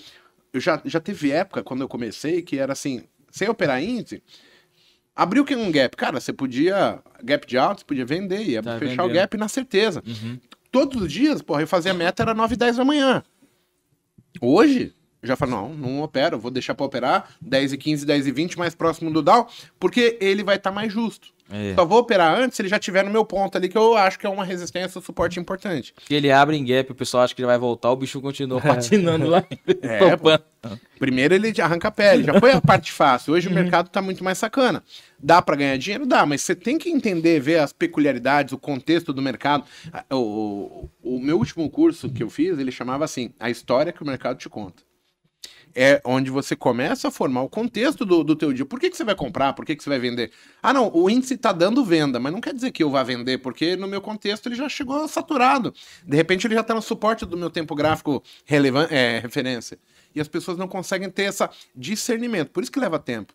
É muita informação, todo mundo tem um É, setup mágico. exatamente. Você entra no fora, tem um cara que tá postando uma boleta gigante, aí você fala, pô, a minha é negativa. Aí, ao invés de você focar no que você tá fazendo, você vai olhar o setup do cara. É. E depois você descobre que o cara, ele só mostrando o dia que ele ganhou. O dia que ele toma ferro, ele não te mostra. Não, é exatamente. E aí Eu- você fica louco. É, pessoal, eu falo pro pessoal, eu falo, galera, primeiro, pra pessoa postar uma boleta de 50 mil, ela tá com a margem ali, né? Pra segurar a bronca. E segundo, o cara deve ter girado, porque muitos, pô, mostra ali teu ponto de entrada, jogador. Mostra ali, né? Ficou girando, no mínimo, pra conseguir bater um valor alto, né? E até que eu esqueci o que eu ia falar, cara, era importante aqui me distrair. Daqui a pouco volta na mente. Só pegando um gancho que o, que o Igor falou, assim, hoje a gente se depara com, com muitos alunos, o cara tá ali perdendo 300, 400, 500 reais todo dia, e ele até sabe fazer a leitura de um tempo gráfico maior, só que ele não tem ali a expertise de estar fazendo o scalp, o próprio day trade, e, e casa muito com, com o que a gente tá pregando, de, pô, cara, você tá ali perdendo, sei lá, 6, 7, 8 pau no, no mês, pô, faz uma posiçãozinha ali e tal, carrega, fica sossegado. E aí, nesse ínter que você já tá com uma posição lá, porra, opera um contratinho ali pra você ir aprendendo a fazer o, o, o day trade ali. E chega no final do mês, você tá muito mais tranquilo, entendeu? Assim, eu tenho gostado bastante de operar milho também. Que ele é bastante direcional. Quando ele pega uma tendência, você consegue ficar posicionado bastante com ele. E a gente consegue tirar essa taxa de ansiedade das pessoas de querer o tempo inteiro estar boletando, porque as pessoas não entendem. Eu não estou preocupado se eu vou clicar uma ou dez vezes no dia. Se eu tiver que não clicar e ganhar dinheiro, eu também vou fazer. Então, assim, as pessoas precisam entender isso e entender o principal que você precisa de um tempo de maturação para você chegar numa consistência, principalmente no day trade. Só que às vezes o cara tá ali, pô, bota ali, sei lá, um stop de 800 reais com dois, três contratos ali e faz 3 mil no mês, 2 mil no mês, com muito mais tranquilidade. E aí eu volto a falar de você estar se divertindo operando. Quando eu falo se divertindo, com responsabilidade, não é, não é jogatina. Mas você não fica naquela ansiedade de entra, sai, toma stop, volta, tá positivo, volta pro negativo, e as coisas começam a acontecer com mais frequência e mais naturalidade. O pessoal sobre operar ali à noite, eu acho que seria muito melhor para o mercado, porque você conseguiria ter seu stop na tela. Eu acho que esse é o principal ponto. E eu acho que a gente, acompanhando as notícias da Ásia, Europa, que vão saindo ali durante a noite, madrugada, a gente teria menos interferência dos players grandes Exatamente. e, e- e ficaria mais justo o mercado, no meu modo de entender. E pra pessoa também. Acho né? que vai acontecer inevitavelmente aí nos próximos dois, três anos uma manobra dessa, porque tá ficando tudo, né? Você vai vendo aí que tem um monte de país já aceitando moeda digital. É, aham. Então, assim, eu acho que vai ficar meio que global isso e você vai ter acesso a todos os mercados. é, as corretoras vão fazer parceria e vão receber sinal. Então, eu- acho que a evolução do trade é isso aí, né? Então a gente vai ter acesso a mais ferramentas, mais mercados, mais liquidez. E talvez diminua até a mortalidade das pessoas na bolsa, né? Em É. um amplo. Não tô dizendo um número expressivo, mas que deu o cara a oportunidade de ficar mais tempo, né? E não Nos Estados ali. Unidos, bastante percentual da população é investidor de bolsa, né? O cara aprende isso na escola, na faculdade, que ele precisa investir. E, e o principal, né? Ele aprende educação financeira. E a educação financeira envolve você aprender que você vai guardar dinheiro, poupar, economizar, fazer suas economias ali, para que você lá na frente fique amparado por, por, por ter feito boas escolhas, né? Aqui no Brasil, talvez a, a, a falha maior é a parte de educação que a gente demora para entender, né? Porra, eu, pelo menos até o terceiro colegial, e até mesmo na faculdade que eu fiz, né? Até pela o profissão que eu escolhi, eu não ouvi em nenhum momento falar sobre educação financeira, Exatamente. tá? Talvez eu, eu lá, quando eu comecei aqui, eu não tinha faculdade. Eu ia fazer uma faculdade de economia e eu já estava no mercado, né? Então, frequentei dois meses e aí eu falei, cara, mas para ganhar dinheiro aqui não preciso de economia. É. Não, Aí eu larguei. E depois eu vi que eu precisaria da faculdade para outras coisas. Aí eu me formei em gestão de pessoas. Mas em nenhum momento foi falado, né? Eu acho que a maior parte do povo brasileiro, de repente, não sabe nem preencher sua declaração de imposto de renda. Então, assim, tem certas coisas que o cara não sabe das obrigações, o que é possível. Tem uma certa cegueira aí que a gente fala, é a cegueira de informação, de você não ter abrangência ou não ter qualidade nas coisas que realmente vão ser úteis para você durante o dia a dia, ao longo da sua vida.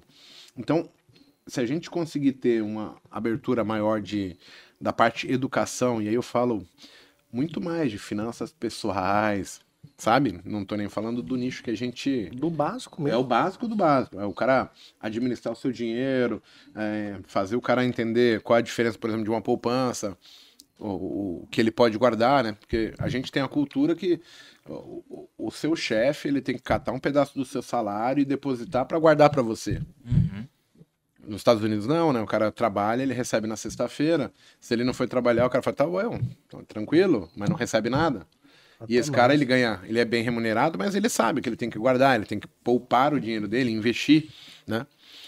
Então, essa cultura no Brasil, ela não existe. E talvez seja até reflexo, né, da gente ter essa dificuldade inicial aí, porque a gente sempre está amparado, né, por- pelo, pela máquina pública, pelo governo. Então, a gente meio que se sente na, na obrigação de ter uma proteção, é, sabe? Isso é... e- Eu, pelo menos, vi que, para mim, né, as coisas aconteceram quando a meritocracia ela, ela fica muito mais evidente, né? Esse negócio de você ter alguém que cuide das coisas para você não é meritocracia. Na verdade, você está sendo conduzido de acordo com para que lado estão puxando a cordinha, né? Se falar que tem que fazer o sonho do brasileiro é a casa própria, mas hoje, por exemplo, se eu pudesse, eu venderia minha casa. Eu ia vender e aplicar o dinheiro, porque eu recebo o dobro do que eu pagaria de aluguel. Entendendo? Ah, entendi. Então, assim, o sonho da casa própria é pra quem não tem. Pra quem já tem, o cara vai, pô, pra que, que eu vou ter 20 imóveis? Dor de cabeça, cuidar etc. Posso investir, ações que pagam bons dividendos, posso pôr na renda fixa o dinheiro e eu gero o dobro de valor do que um aluguel geraria, entendeu? Aí se eu reinvestir metade do dinheiro e usar só metade, eh, eu tenho como se fosse a valorização do meu imóvel. Então são várias formas de, de se fazer, né? Com certeza. Só que falta, às vezes, conhecimento. Quando a gente descobre, ou a gente deixou muito tempo, percebeu aquilo há um longo tempo, né? Putz, eu deveria, eu falo isso bastante, né? Eu deveria ter conhecido isso antes. Então, o meu sonho é passar isso para minhas filhas, para o meu filho, antes para eles começarem antes, que eu acho que aí eles têm uma chance maior de cada vez mais mais jovens já estar numa situação confortável, entendeu? Inclusive, até me perguntam muito, cara, Bruno, a faculdade de economia te ajudou a ser trader? Eu falei, cara, nunca me falaram de Kendall na faculdade de economia, não. Nunca me falaram de uma média móvel. Então, assim, a faculdade de economia vai te ajudar em algumas coisas, né? Se aprender aí macroeconomia, microeconomia. Mas especificamente o cara aprendeu um curso de trade na faculdade de economia, não tem, né? Isso é um pouco, eu acho que devia ter, sabe? Ter uma grade assim que mostrasse pelo menos o básico para a pessoa como como funciona e ajudar aí nesse modo ela não ia cair direto nas armadilhas que tem por aí, né? É, eu acho que muito das armadilhas é por desconhecimento nosso, não? E aí a gente É. vai falar de educação. Hoje eu tenho certeza que a educação transforma, a educação, ela modifica. Então, só que no país que nós vivemos, a gente tem muito para aquela parte da população que é mais humilde, que está na parte pública, essa informação não chega. Eu, eu nasci na Vila Nova Cachoeirinha aqui em São Paulo, né? E aí, de repente, eu estou estudando em escola pública, cara, o, o que você vê na escola, eles te doutrinam ali, é para você ir trabalhar no mercado, como eu fui, tipo, sendo pacoteiro. Então, assim, você não tem um professor te. Ali, pelo menos comigo na época não era assim, tá? O, o professor já desde a primeira série falando, gente, vocês, ó, a profissão é TI, isso aqui, pô, é o que paga os melhores salários, pô, aqui você vai ter a possibilidade. Você não tem isso, entendeu? Verdade. Eu, pelo menos, não tive na minha escola. E, e hoje eu vejo que, assim, você precisa plantar sementes para gerar crenças e sonhos nas pessoas. Porque, assim, você só caminha em direção a algum lugar quando você põe para você que aquele é teu objetivo, aquele é teu sonho. Então você vai comprar a tua casa, vai comprar teu carro, você vai chegar na tua profissão, etc. Quando você põe aquilo como meta. Então, o, o papel ali da, da educação no começo teria que ser muito mais mostrar o quanto é legal, né? Eu, eu sei lá, passei ali no começo e não se fala de dinheiro é, na, na escola. Não se fala que, porra, eu, eu tenho que estudar pra caralho, porque se eu estudar bem, eu vou ganhar mais do que meu pai. O dinheiro é o bem mais importante que existe. Porque com ele você compra qualquer outra coisa, né? É, sabe? Mostrar pro cara, olha, tem profissões que geram mais valor. É, é, tem profissões que geram mais esforço físico. Então, pro cara saber, sabe? Fala, pô, o que que eu quero? Não, não tem problema você fazer qualquer profissão. Desde que você escolha e fale, cara, eu faço o que eu gosto, cara, tá mais do que perfeito. Eu acho que todo mundo seria feliz. O problema é que ali no começo eles te põem no mesmo nível todo mundo e, e não te dão opções para você ir. E aí, como você tá, de novo, né, numa escola pública, ela tinha que abrir horizontes, não limitar você a um único, né? Exatamente. Eu sempre me formei em escola pública, para ter uma ideia. Para eu conseguir ingressar na faculdade foi através do FIES. Falei, pô, se não fosse o FIES, como é que uma pessoa sai da escola pública sem conseguir um trabalho? Como é que você vai conseguir pagar uma faculdade que é cara? Né? Tive que recorrer ao FIES para depois ir seguir, né, cara? Que é- não, não é fácil, né?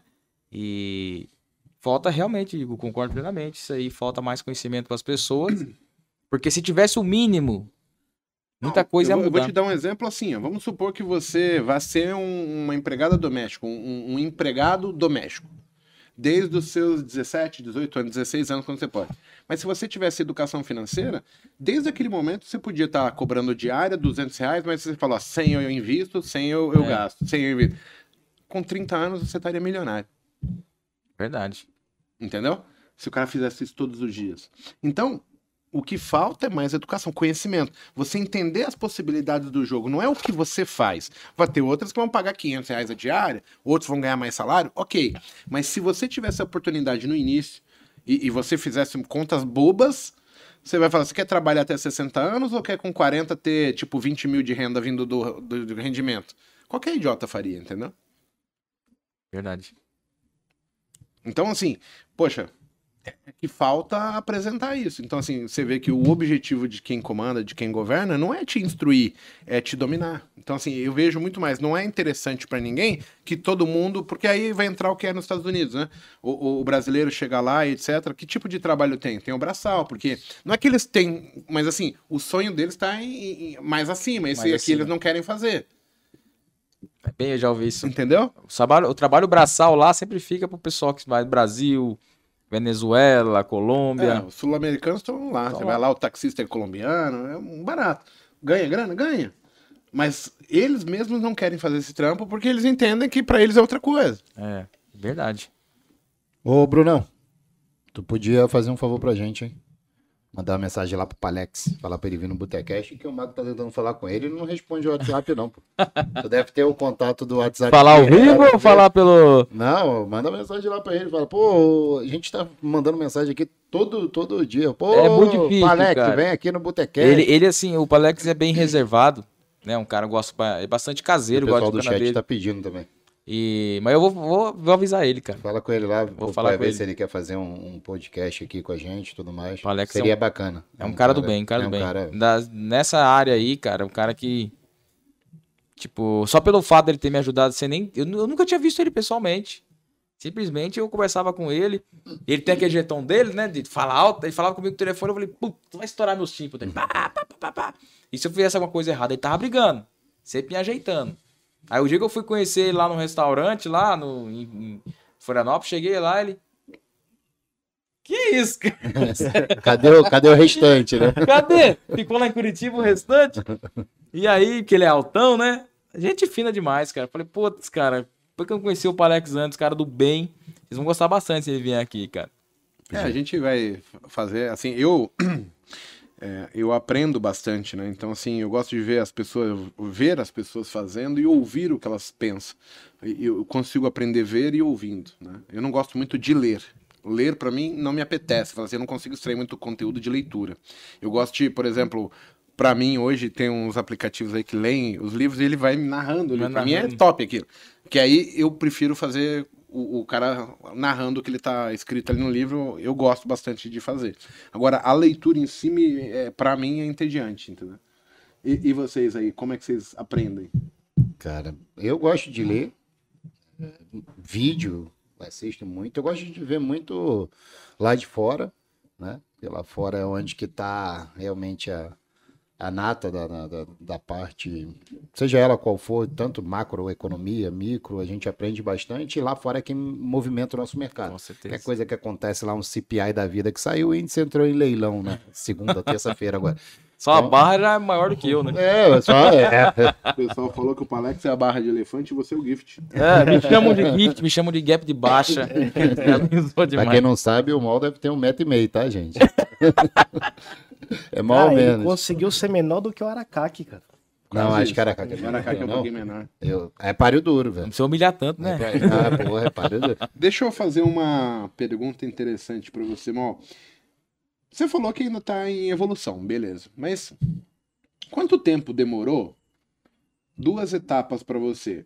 A, a primeira etapa de você começar e estancar as perdas e depois, tipo, entender a regra e falar assim, eu não perco, mas agora eu preciso começar a tirar algum. Eu, fi- Quais são os tempos aí? eu fiquei aí, cara, foi o quê? Uns quatro anos operando com um contrato. Só que o problema foi o quê? Em vez de sair e ir por etapa, porque eu falo assim, vai aumentar o contrato, né? Do jeito que você se sinta confortável. Não é porque você tem que seguir uma regra. Claro. Porque muitos seguem regra. Não, porque bateu três meses ali, eu tenho que seguir para dois. Não, calma. Tem que ser algo confortável. E eu não. Né? Nessa fase, eu falei, pô, vou mudar a vida da minha família já. Já foi direto. Era Pancada, 20, 30, 40, 50. E aí ficava naquele perde e ganha, cara. Né? Ganha, dorme bem. Perde, não dorme. Né? Aquele sofrimento. Daí, primeira etapa de um contrato. Essa de alavancar e vem a terceira. Né? Vem a terceira etapa que eu falei, não, quero operar forma confortável. Né? Pra que, que eu vou ficar. Deixa acontecer no longo prazo, sou novo. E essa terceira etapa foi a que eu comecei a me encontrar. Operar mais leve, né? Trabalhar bem a questão do meu, da minha mentalidade para não cair nessa sabotagem do mercado, porque o bicho é terrível, cara. Né? Você acha que tá tudo normal, vem uma viradinha ali, né? Então fiquei nesses três ciclos até conseguir assim realmente me encontrar. E tem uma questão importante, é, que eu acho até legal, que o pessoal fala para mim: "Não, eu só vou entrar aí quando fizer um como que é o conte- de livro, trade de livro, né? Só quando entrar no trade de livro, eu falei: "Vai ficar esperando aí". É, Cadê o trade do livro? Vai né? ficar esperando aí é o fim da pandemia, né? Porque no atual mercado, cara, o trade de livro fica no livro. Eu, eu falo pro pessoal e o pessoal não en- entende, né? Às vezes você vai fazer uma aula e aí eu fico assim, cara, preciso de um triângulo. A gente tem a impressão que isso acontece todos os dias, não tem? Aí depois, não, Ontem eu vi uns dois ou três desses aí. Aí você vai procurar lá dentro. você não acha? mano? É que não, esse aqui tá foda porque deu uma rabiscada aqui. Esse outro aqui tem não sei o quê. Então aí, pô, chega uma hora que você fica tão de saco cheio de procurar, aí você cata o paintbrush e apaga as sombras. Foi, dá uma ajustada nele. É aqui, ó. Esse é o triângulo perfeito. Aí você. Pode quebrar mesmo. É o de Porque, livro. porra, não é perfeito. Então, assim, eu tô é. querendo te explicar pro cara ter um entendimento da coisa. Mas a maior parte das coisas não é perfeita Não ali. é, cara. Não é. É, eu, eu sempre falo isso. O pessoal, não, mas eu tenho que esperar aquela bandeirinha perfeita com aquele Kendo, Bruno. Eu falei, tá, fica esperando, galera. Vai esperando. Quando você esperar aqui, o negócio tá lá no topo já. Eu, quando eu comecei, Bruno, eu, eu comecei assim, ó, uma das ferramentas que eu usava era padrões de Kendo e Chique, né? E aí, pô, a gente não é besta, né?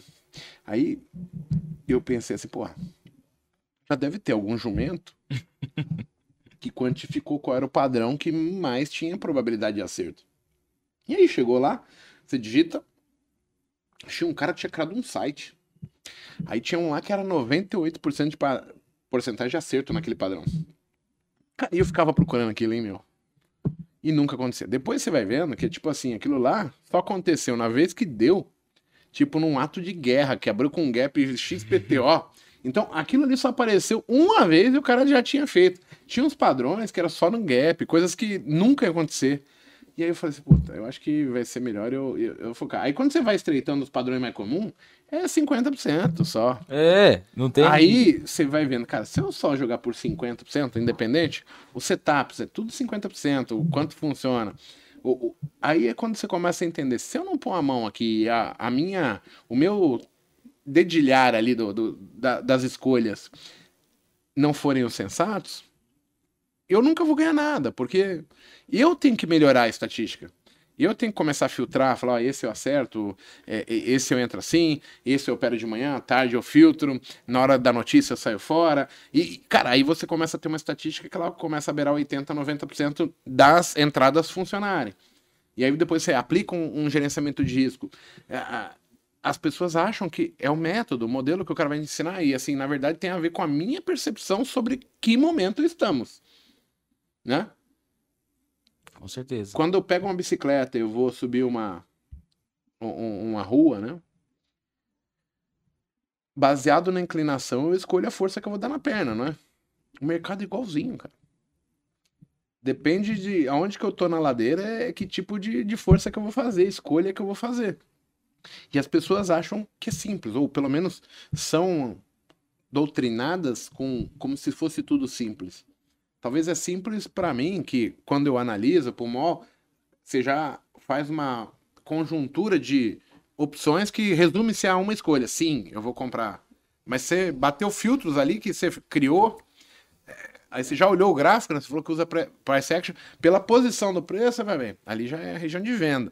Aí bateu no teu motivador, pum, aqui eu vendo. Mas foram feitas ali sete, oito, nove escolhas. Você olhou pro relógio, sabe que horas são, entendeu? O filtro já foi validado. E, e o E é difícil passar tudo isso pro cara, e né? o, o excesso de informação, hoje em dia, o pessoal tá muito moderno, né? É, é isso, aquilo, fica aquela milhões de informação antes de abrir uma posição. Às vezes tá escancarado na cara do cara, mas ele vai olhar. Dois minutos, cinco minutos, dez minutos, 15 minutos, né? E às vezes tá tudo alinhado ali e o cara não. Vai caçar N motivos pra não entrar. Quando entra, né? Vai entrar atrasado, vai comprar no topo, vai vender, vai comprar atrasado, né? E essas coisas acontecem muito. E sobre o padrão de Kendo que você comentou, tinha uma época que eu não tinha nada no meu gráfico, né? Eu só operava os padrões de Kendo. Eu falei, ué, tá formando mais nada, cara? Chega no suporte, não tem nada ali. E ficava, passava o pregão não fazia uma operação, porque não tinha um padrão daquele que eu li no livro. É, né? eu É me iludi sinistro. muito tempo procurando coisas, porque assim, a gente, no final, eu não sei se com o Monteiro e com o Paco é assim, se, cara, a gente tenta, o, o cérebro tá buscando um entendimento para justificar o que eu vou fazer. Então, enquanto eu não acho esse, o justificar, né, o motivo, eu, eu não consigo, eu fico em dúvida. Então, assim, hoje eu falo, você pode estar tá vendo a maior venda do mundo, para mim, a maior venda do mundo, mas de repente, pro mole, eu falo, cara, não vendo aqui É. eu posso ganhar e você pode comprar e os dois ganharem dinheiro. No mesmo ponto. Porque eu tô, a margem de stop é maior, você vai fazer um parcel mais curto, deslocar teu, teu preço. Então, assim, é muito mais do que comprar ou vender só. Tem muitos detalhes que acabam complicando. O, o Paco hoje, ele usa fluxo. Você usa fluxo também para tomar decisão? Na verdade, eu acompanho ali a evolução das corretoras, um livro de oferta para acompanhar a porcentagem, assim. Nada que o meu foco é no gráfico mesmo, assim, sabe? Para não criar O- muito excesso de O, informação. o Paco, ele tem leituras que, assim, por exemplo, eu comecei a dar mais ênfase agora, assim, ênfase não é que eu estou utilizando, mas eu estou ouvindo mais e tentando entender, porque ele, ele faz, ele fez alguns filtros, né? E esses filtros, eles começam, sabe, quando ele fala assim, Ih, gente, aqui eu vou vender porque, ó, tipo, quem vem, comprou esse rompimento foi só pessoa física, ó, clear, modal e não sei quem. Aí não tá acompanhando pelo Bradesco, entendeu? Ou pro UBS fazendo movimento. É, Aí ele verdade. criou lá que fica verde ou vermelho, né? Os vagalume, né? Quando tem os vagalume é que os player grandes tá vindo juntos, né? Vê, Os vagalume iluminou tudo. Pode ser uns vagalume vermelho na venda ou os verdes na compra. Mas quando a, a vagalumear tudo, aí você tem a, a, a força do mercado, o comprador, o vendedor do dia, entrando junto. E, e, cara, só de ouvir você começa a falar assim, caramba, faz sentido. Faz sentido. É, O, o Gleison lá no o GG tava mostrando lá pra gente. Eu, fiquei- eu não conheço muito. Eu falei, pô, faz sentido mesmo essa questão aí. Pô, os caras estão seguindo o movimento, mas só tem fraco aí. Né? Daqui a pouco você vai falhar a continuação. É algo bem sinistro. Você vê, geralmente você dá uma olhada no ranking das corretoras, no diário ali, ou até do 1, 2 minutos. Aí você vê assim, maiores compradores do dia. XP e UBS, é, XP e e Clear. Os maiores vendedores, UBS e Bradesco, tá? Só falando dos dois ali. Se eu percebo isso, eu jamais compro isso. Até mesmo porque a XP ela é contraparte da UBS, muitas das vezes. Então é, É. a UBS zerando a mão. Então não tem necessidade de deslocamento de preço por parte da XP. Agora, eu vou acreditar na segunda maior compradora. Quem é? Clear. É pessoa física. A pessoa física, ela pode até dar movimento no mercado, mas direção não vai dar. E aí eu olho do outro lado, aí tem Bradesco vendendo tudo. Você tá Se louco. tem, por exemplo, um, um Bradesco lá vendendo junto com o UBS e tem um JP Morgan lá comprando. Aí é páreo duro, porque é porrada. Então, aí o que que acontece? Toda vez que acontece essa configuração, cara, o mercado não anda, fica pá, pá, pá, pá. Aí eu falo, pessoal, esqueça, bicho, os caras não vão liberar esses extremos, não. É porradaria de grande, entendeu? Porradaria, O né? bom é quando, tipo assim, você vê as pessoas, geralmente corretoras de pessoa física, né? Modal, Clear, Rico, é, BTG tem muito insti- institucional, mas aí você olha e tá todo mundo assim, comprado. Do outro lado, aí tu vem UBS, Bradesco, JP, a Mary Lynch, Morgan, a galera vendida. Aí, meu amigo, não, não tem, entendeu? Não, não vai contra o fluxo. Mesmo que vai, mesmo que o gráfico deixa, e- essas coisas que eu tenho observado, mesmo sem saber fluxo. Aí eu, você fica assim, pô, os caras estão armando um, um no gráfico, um pullbackzinho, Uhum. os grandes vendidos, pegou a sardinhada, né? Porque a maioria vai estar socando fazer. lá, Você vê que a, o retorno é até forte do Sim. preço naquela base ali. O, o- na sexta-feira, teve. Pra mim, foi a, a, a- a operação mais bonita que deu na semana. Foi o rompimento de topo falso do diário. Mas foi lindo, de livro. Por quê? Quem fez o rompimento, ele subiu totalmente sem fluxo comprador de compra. Ele veio estourando, estourando, É. estourando. Aí foi para romper o topo. Quando ele chegou no topo, a gente no fluxo chama de, de, de exaustão do movimento. Você não via mais ninguém comprando. Quem veio na onda? A pessoa física. Aí veio Clear, Modal, Rico, a galera batendo rompimento de topo. Logo depois que passou, eu olho no Times Trades, é Bradesco, BS vendendo. Mas na hora.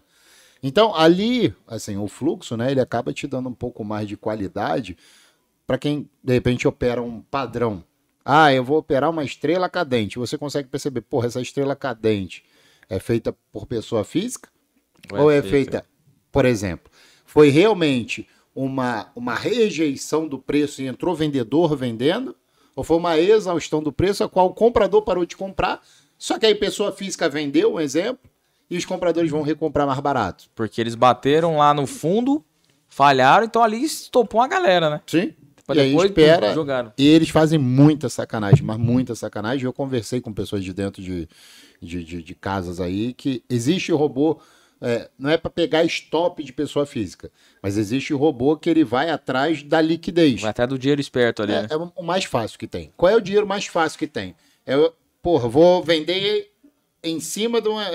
Vendi estrela cadente, stop Na máxima, um, dois ticks. Todo mundo, os Cara, caras já ofuscado. sabem, cara. Olha ali. O robô, tem robô pra isso. Eu conversei com um cara que desenvolve esse robô. Ele falou, cara, se- ele me falou uma palavra que é: se tem padrão, é porque alguém faz.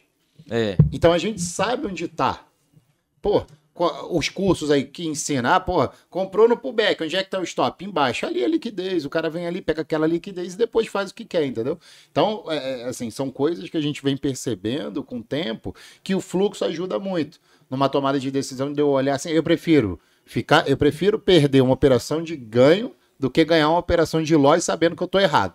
Tipo, ah, porra, eu, vai cair, eu tô desesperado para poder vender, vai cair. Aí eu olho ali no ranking das corretoras maiores vendedores XP e. Cara, eu não vou. Eu, eu prefiro ficar de fora e falar, foda-se, se cair daqui mil pontos e não voltar, eu tô tranquilo. Porque eu tô indo contra o fluxo. Aí até brinco lá na sala, que eu falo pro pessoal. Against flow, there is not argument. Contra fluxo, não há argumento. Papaco também dá aula de inglês lá. E você viu que na sexta ficaram falhando pra todos os lados, né? Sim, sim. Nossa, uma pancadaria assim. Pá, tá. Eu falei, que que é isso, cara? E voltou num padrão. E o cara que tá assim, que tentando segurar aquele negócio ali, né? Compra e queira segurar o trade, muito complicado, cara. E, e- e eles aproveitam, é onde que o pessoal tem que começar a entender um pouco é, é, de lógica por trás de, de- das corretoras, de, de fundos de investimento. Ah, pá, a médio dos caras está na VWAP no dia. Geralmente o médio do- do- do- dos grandes players ficam na VWAP. Pô, mas chega ali e ele não está defendendo o preço. Por quê? Porque muitas das vezes ele não quer defender ali. Se ele comprar mais barato, para ele é melhor. Ele acaba trazendo o médio dele um pouco mais para baixo. Então você tem que perceber, porra, não é só porque chegou na VWAP que eu vou comprar num ajuste. É. Óbvio, quando eu, quando eu utilizo a fluxo. O fluxo ele consegue te mostrar isso. Pô, chegou na VWAP, mas o- os vendedores são Bradesco, BS. A galera tá empurrando o preço para baixo, querendo a liquidez mais para baixo. E aí tu vai e pendura a tua ordem, né? Aí que dá aquela rasgada. Por quê? Porque você não percebe a, a intenção dos players. Pô, me dá lote que eu quero. A intenção de, de, de querer o lote. E depois aí rompe, depois o cara vem comprando tudo. Por quê? Porque eles querem empurrar e para comprar mais barato. É, porque a VWAP, assim, pra quem opera gráfico, a gente utiliza ela como suporte de resistência Sim. ali. E funciona, porque você Bastante. sabe que os players estão atuando ali. Tanto que na primeira hora, cara, quando a VWAP, por exemplo, o preço tá caindo e a VWAP correndo por cima, tentar comprar contra ali não funciona, bicho. Falha demais, cara. Os caras defendem. Até conseguir. O mercado só vai andar quando ele tomar a direção. Assim, rompeu a VWAP foi embora, se afastou dela um pouco, aí ele ganha a direção. Isso daí, cara, é uma sacada ferrada que eu falo com o pessoal. Para de tentar pegar qualquer tipo de rompimento perto da VWAP, porque ela serve como imã. É. Tu vai ver assim, ela rompe um topinho falso, volta para testar a VWAP. É. Aí vem rompe um fundo falso, volta e testa a VWAP. E o pessoal fica batendo os rompimentos ali. É onde mais falha para mim, rompimento. É, Tá sendo próximo de VWAP. exatamente. Que é, é imã, tu vai ver que é impressionante. Ele anda um pouquinho e volta para testar a VWAP. Até o momento que vai andar. Desandou, cara, se afastou dela, ela começa a inclinar assim no gráfico. Começa a inclinar e o preço começa aí, eu falo, pô, o mercado tá forte. Agora ele ganhou, conseguiu vencer aquele, aquele acúmulo. E aí ali. imagina se tu consegue ver assim, subiu, aí um exemplo de novo, Bradesco e BS comprando, aí começou a cair, com pessoa física vendendo, aí é mais um que tu fala, opa, esse pullback aqui tá bonito É. pra poder subir. né? Uma sacada boa, É. viu? E, e, assim, uma pergunta do pessoal do chat aqui. Você usa também VWAP no mercado americano? Não. Não? Só. Porque eu tomo no MetaTrader lá, na verdade, nem consegui achar, cara. Talvez dá pra configurar, colocar ela assim. Mas eu uso mais médias móveis, assim. Média de 9, 20, 200. Gosto da 50, porque os caras usam muito em, em tesouraria de banco. Mercado americano, os caras usam muito média móvel de 50. Funciona com uma beleza ali pra defender tendência. É, Eu, eu parei de, de usar essas médias, é engraçado, né? Porque os caras usavam muito a de 21 a 50 a 200, né? É. Que na verdade é um mês de negociação, é três meses de negociação e um ano de negociações. Então é muito louco isso. E aí o pessoal criou isso. É uma média de 200 dias, aproximadamente um ano, 200 dias úteis. E, e três meses úteis, né? Dias úteis em três meses e o 21 dias do, do mês útil, né? E, e isso eu falei, pô, isso não é um motivo, mas funciona. O pessoal Funciona. adotou como padrão e utiliza até hoje. Não, se, por exemplo, Igor, se o mercado faz um movimento de alta, só falando pelo gráfico, tem umas médias forte inclinadas ali, ele pode até passar, mas ele não passa com facilidade se ele for retornar. É uma pancadaria pra romper, porque tem muito cara ali que utiliza a média Uhum. que é sinistro, cara. Se o mercado rompe uma região, Fica um tempo sem testar uma média móvel de 20. Quando vem testar, ele não passa fácil, cara. Fiz muito backtest, mas no olho. Pegando o gráfico, voltando, voltando, voltando. Muitos gráficos. Eu É, é, costumo dizer que o ponto importante não passa de primeira. E eu uso média como referência, né? Eu tenho uma média de 17, uma de 34 e uma de 21 e 42, né? Para um minuto é 21 e 42. 1734 era do sistema do, do Bo Williams, não era? Sim. Eu cheguei a utilizar no começo, assim. Então, mas a, a regra é que chega ali, cara, é, é um bagulho louco, não passa de primeira. Dificilmente o preço passa lotado. É. Ele briga naquela região, ele Briga lá. Aí, eu, aí vai a questão do time, né? Pra você achar ali uma brecha de entrada. E, e deixa eu te fazer uma pergunta. Hoje, quando você opera aqui no Brasil, você tem focado só no dólar ou você meio que diversifica assim? Você está operando mais coisas? Fica assim, é, aqui no Brasil, só índice dólar, né? O que que acontece? No índice eu não faço nada na primeira hora. Não faço. O dólar ainda dá. O dólar ensaia um cenáriozinho, deixa umas barrinhas bacanas e ele entrega alguma coisinha. Dia ou outro, assim. Né? Mas o índice, como o índice é dependente muito aí de mercado à vista, dependente da volatilidade da fora, eu vou esperando. Vou esperando. Deixa ele rejeitar para um lado. Deixa baterem. Né? Eu falo, deixa, ele, deixa os grandes se matarem primeiro, depois eu vou. Né? Então, geralmente nele eu faço um, dois trades assim, no índice. Ao máximo, eu falo, pô, galera, se eu estipulei pra mim que eu vou ficar aqui até uma meia e meia, uma hora, então é esse meu período de trabalho. Vou ficar aqui com paciência até o mercado realmente demonstrar um sinal claro pra mim. E já teve dia, tipo, de você ficar ali, deu meio dia e meio, você olhar, caralho, não mandei nenhuma ordem, É. foi embora? Você conseguiu já chegar nesse nível? Cara, cara, hoje não deu, é não isso, é um hábito que eu tô criando. Tipo, se eu não fizer nada, eu não vou fazer nada. Tanto que eu saio ali, eu desligo o computador. Mesmo que eu preciso trabalhar, né? Que eu preciso continuar trabalhando em outras coisas, eu desligo, vou fazer meus corre e volto no final do dia. Daí eu ligo. Né? Porque eu- antigamente, cara, era triste. Saía, tava com a meta de manhã, né? A meta não, um valorzinho lá legal. Aí saía pra fazer uma corrida, uma caminhada, né? Pra não ficar sedentário. Voltava, meio que automático, opa. 5 e 20 Uma tarde. entradinha aqui. Pô, devolvia tudo e ficava com aquela cara de bunda assim. Que porra que eu tô fazendo? Igualzinho, cara, não muda Pô, ninguém. porque você é doente, cara. Porra, que que é isso? Aí estragava. Se for numa sexta-feira, então, você passa o final de semana de molho. Né? Que louco. Eu percebi que independente da pessoa, mesmo quem começou lá atrás e quem tá aqui, o cara passa pelos mesmos processos, pelas mesmas frustrações, ele tem as mesmas incógnitas na cabeça, porque assim, e- dá a impressão, né? Que nem você falou, ah, eu opero à tarde eu devolvo, mas quando você não tem a, a, a noção exata, você fala, pô, se eu ganhei 10 de manhã, se eu operar à tarde, vira 20. É. É um número simples de fazer. E, e, cara, eu perdi tempo, hein? De sair de manhã, devolver à tarde. Falei, não é possível. Uma vez, duas, três, dez. E aí você chega, não, tá, eu não vou operar à tarde. Daqui a pouco você se pegar operando. Eu falei, caralho, eu não consigo respeitar o que eu tinha proposto pra mim. E eu achava que era alguma coisa, cara. Algum olho gordo. Eu falava, cara, eu vou fazer uma novena, bicho. Pra mim é alguma uma Aí. oração forte. Olha ele aí, É. Fujão, olha o Fujão. Comi queijo. Ah, veio o Fujão. O olho, do, o olho dele, né? Caraca, Hum, fala oi pro pessoal aqui, ó. graças a Fala Deus assim. ele só Hum. puxou isso do Fala mar. oi pro mal. Fala assim, fala assim pro mal. Oi, oi, oi. Quer mais? Quer mais? Queijo, né, filho? Graças a Deus. Eita, que fome, hein? Hum, hum. Mais Quer o aqui, prato, ó. rapaz. Quer o prato. Vamos deixar aqui É perto. quase do teu tamanho ele, mano. O João já tá maior que o Mol já. Mas? Fala oi pro pessoal. Fala, oi, pessoal. Ah, boa.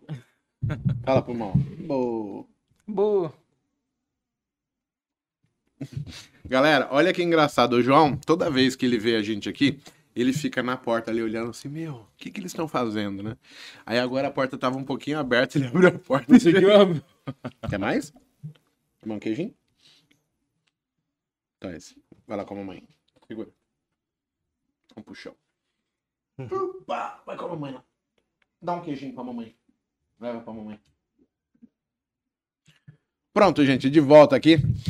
A gente tá num ambiente familiar e o João ó, E o João voltou. já voltou. Leva o prato, leva o prato. Dá um presuntinho. Então esse. Leva. Toma mais um. Vai ocupar as duas, irmão? Toma. Vai lá, leva pra mamãe. Acabou. Uhum. Tchau. Vai com a mamãe. Ele Dá segurou- pra mamãe. Ele segurou dois em uma mão só, né? Sobre... É, ele vai Bom, indo enquanto der. É tipo a gente na meta, né? Enquanto puder, a gente vai operando. Já correu, já correu. que figura. Quer mais um? Tá bom, vamos lá. Mais um pra você entrar, vamos ver. Tamo. Leva pra mamãe. Dá pra mamãe. É malandro. Continue, continue. Você tá louco. Ô, Bruno, como é que você costuma operar? Qual é o setup, assim, um setup que você tem?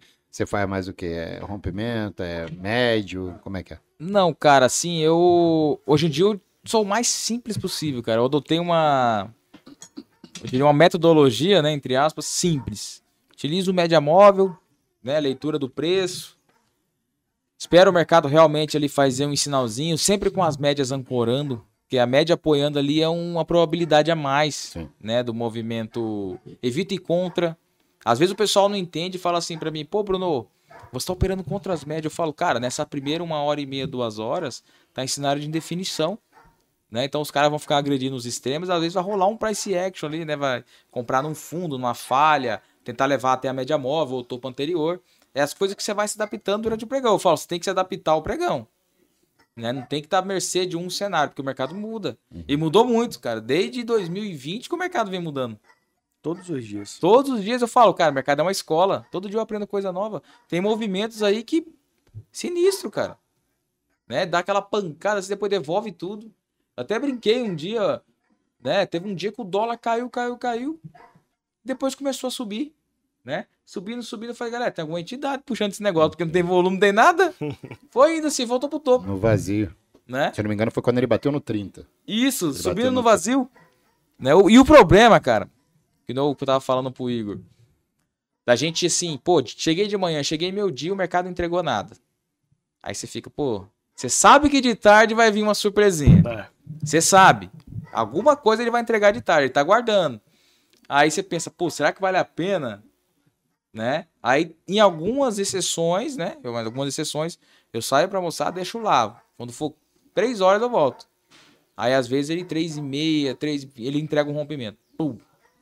Tipo assim, algo que você vai ter que se adaptar. Eu falo pra galera, não acontece do dia pra noite. Né? Esse feeling de mercado, o time E é o autoconhecimento, você vai ficando cascudo É, ali, né? Pô, você cara. vai ganhando, vai perdendo. tempo de Porra, eu tela. ganho ali, aqui eu perco, pô, eu performo melhor vendendo, eu performo melhor comprado. Tal, pô, se o mercado tiver lateral, não, não sou um cara. É, o pessoal sempre fala, pô, o que você prefere? Eu falo, cara, eu prefiro vender índice e comprar dólar. Porque o dólar, quando dá as pancadas, ele é mais agressivo. E o índice, quando cai, cara, Uhum. é um, né? E aí, só que é preferência, só que eu me adapto na compra também, né? Eu me adapto ele na compra pra não ficar à mercê de uma coisa. Vezes eu operar só vendido, o negócio só sobe. Já aí entra aquela questão de muita gente faz preço médio, fica segurando. Eu não seguro não, cara. Tá ali o stop ali, bateu, eu tô fora. Aí tu usa o quê? É Tempo, qual o tempo gráfico que tu opera? Cara, eu fico oscilando entre 2, 5, 15 minutos, né? Porque eu acho, eu chamo 15 minutos de um gráfico analítico, que ele não tem ruído. Ele é o que vai montar um padrãozinho bacana ali, alguma coisa. E aí os 5 minutos ali eu faço as entradas, o 2 eu, eu ajusto, eu faço ajuste fino. Uhum. Porque às vezes, vai, o que, que vai acontecer? No 2 minutos ele deixou uma barra de força bem top. E no 5 tá formando o candle, no 15 também. Só que no 2 ele já te Já deu a deixou. entrada aí. Aí você entra no 2, dei a mer- bati a mercado no 2 minutos. No 5 minutos a barra tá quase terminando de formar. Aí no candle seguinte ela aciona no 5. Então o cara tá entrando no 5, eu já tô lá. Stop mais curto, né? É. Pelo 2. Só que tem que tomar cuidado nessas filtragens, né? Sim. Tem que estar bem alinhado, porque senão você entra ali, né? Geralmente ó, as, as barras de ignição do 2 do dois minutos saindo de média ali. É, funciona bem. Tem um índice de acerto gigante. É. Eu tô tentando, eu tenho visto muito ele com fluxo. Eu né? trabalho muito essas barrinhas assim. Porque é, é onde tem essa, essa questão do fluxo que você falou. É onde tá a força. Quando eu vejo isso daí, eu, eh, tanto é que eu tirei até um minuto, primeiro para tirar um pouco da ansiedade da galera que fica É. na sala, né? E depois que o dois minutos tá- tem sido bem assertivo com esse tipo de, de saída, com um, um martelo, enfim. É, ou- ou bate num fundo lá, eu falo, o pessoal, pô, vou comprar, vou comprar. Eu falo, galera, espera uma discrepância, uma, uma barra de força que demonstre realmente que nesse fundo vai ter comprador e tal. Porque só ficar nos dojizinhos ali é difícil, né? Bateu. Aqui bateu a cabeça de acho. Acontece nas melhores famílias. né? Você acredita hoje que o horário influencia muito, Romão? Com certeza, cara. É... Falar, o pessoal, é, já vira rotina. Pô, horário de almoço e tal. Diminui, cara. Deu uma, uma hora ali, o negócio morre. Você vê que os caras ficam esperando. Não tem jeito. Né? E, como eu falei, o índice na primeira hora é mais pra operações rápidas. Não adianta querer carregar o índice na primeira hora, que é muito difícil, cara. Ele é dependente lá das ações do mercado à vista, liquidez do mercado americano, lá que deve bater em 60% pra, pra gente aqui, dos caras, entendeu? É, então, o índice é criativo que eu sou bem analítico fazer uma entrada. Porque como ele é difícil, cara, procura assim ser bem analítico nele. Hoje, se eu, se eu fosse operar, né? Vamos supor que hoje. Eu tenho uma rotina. Eu vou falar rapidinho. E depois eu queria que você falasse a sua, assim, só pra, pra gente entender, ou até você ver se, se é mais ou menos a mesma coisa. Eu começo o dia, eu vou analisar o índice, certo? Então, assim, eu acredito muito nos alvos dos tempos grandes. Então, assim, semanal, diário, 60 minutos, 15 minutos. Então, eu faço as, as minhas análises para entender qual é a tendência, onde são as projeções desses alvos, né? Então, se o 15 minutos está em tendência de alta ou tendência de baixa, onde que é o 100%, o 60%, diário, semanal, eu, eu sei, né? Porque quando o preço estiver chegando nesse número, eu sei que ele já está chegando meio que no alto, tá? vai, vai gerar uma exaustão. Depois, eu vou para assim, fiz as minhas marcações, né? Abrir o mercado. Se abrir com gap, eu já pus na minha cabeça. Abriu com gap vai ficar difícil, eu devo operar só às 10h15, 10h20 ali na hora do down, que é quando ele vai começar a chegar no ponto certo. Isso porque eu lido mais com índice, tá? E na minha cabeça ali, 10 minutos que antecede o, o, o Dow Jones, 10 minutos depois do Dow Jones, vai sair a perna limpa do dia ali, é onde ele vai direcionar. E depois dessa perna, em 90% dos dias ele vai entrar em consolidação, vai ficar com aquele joguinho de rouba um monte, da venda, da compra, e não vai para lugar nenhum e anda lateral, que vai ser o horário da moça, até umas duas e meia, três horas da tarde. E às vezes, à tarde, ele dá mais uma esticada, ele, ele, ele mostra a força e vai embora. Então, assim, dentro do meu cenário hoje, é aquele negócio. Cara, entre 10 e 15 da manhã, 10 e 45 é a hora que eu tenho que estar preocupado em querer estar posicionar ou, ou ficar atento no meu número, no meu setup, naquele horário, porque dali, na hora que abre o DAO, ele vai ter uma hora, uma hora e meia de direção em 90% dos dias, 80% dos dias. Como que você focaliza hoje? Porque assim, eu tô, claro, resumindo aqui, pra, apenas para falar assim, é basicamente isso. Tem outras coisas, mas o, o contexto geral é, é em cima disso que eu faço. É assim, é... eu faço um pré-mercado, né? Eu dou uma analisada lá fora pra ver como é que tá. Dou uma olhada nos commodities, principalmente minério, petróleo. Dou uma olhada lá como é que tá o dólar index, porque vai influenciar. Se tá todo mundo positivo lá, vamos meter um gap aqui, né? Aí o pessoal, pô, vai ser um dia, né? Gapzinho de baixa. Se for tiver negativo, vai, ó, ó o problema da galera. Se tiver negativo, vai abrir gap de baixa aqui, correto?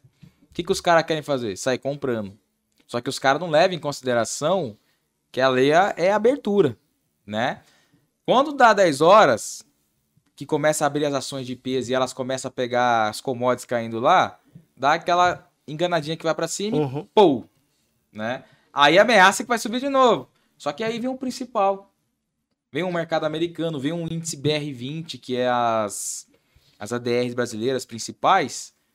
Aí às vezes ele bota uma- umas barras vermelhas e pá! E começa a topar todo mundo. Por quê? Porque o cara não tem essa noção, né? De esse- essa questão que movimenta, cara. É- essa correlação que existe é sinistro.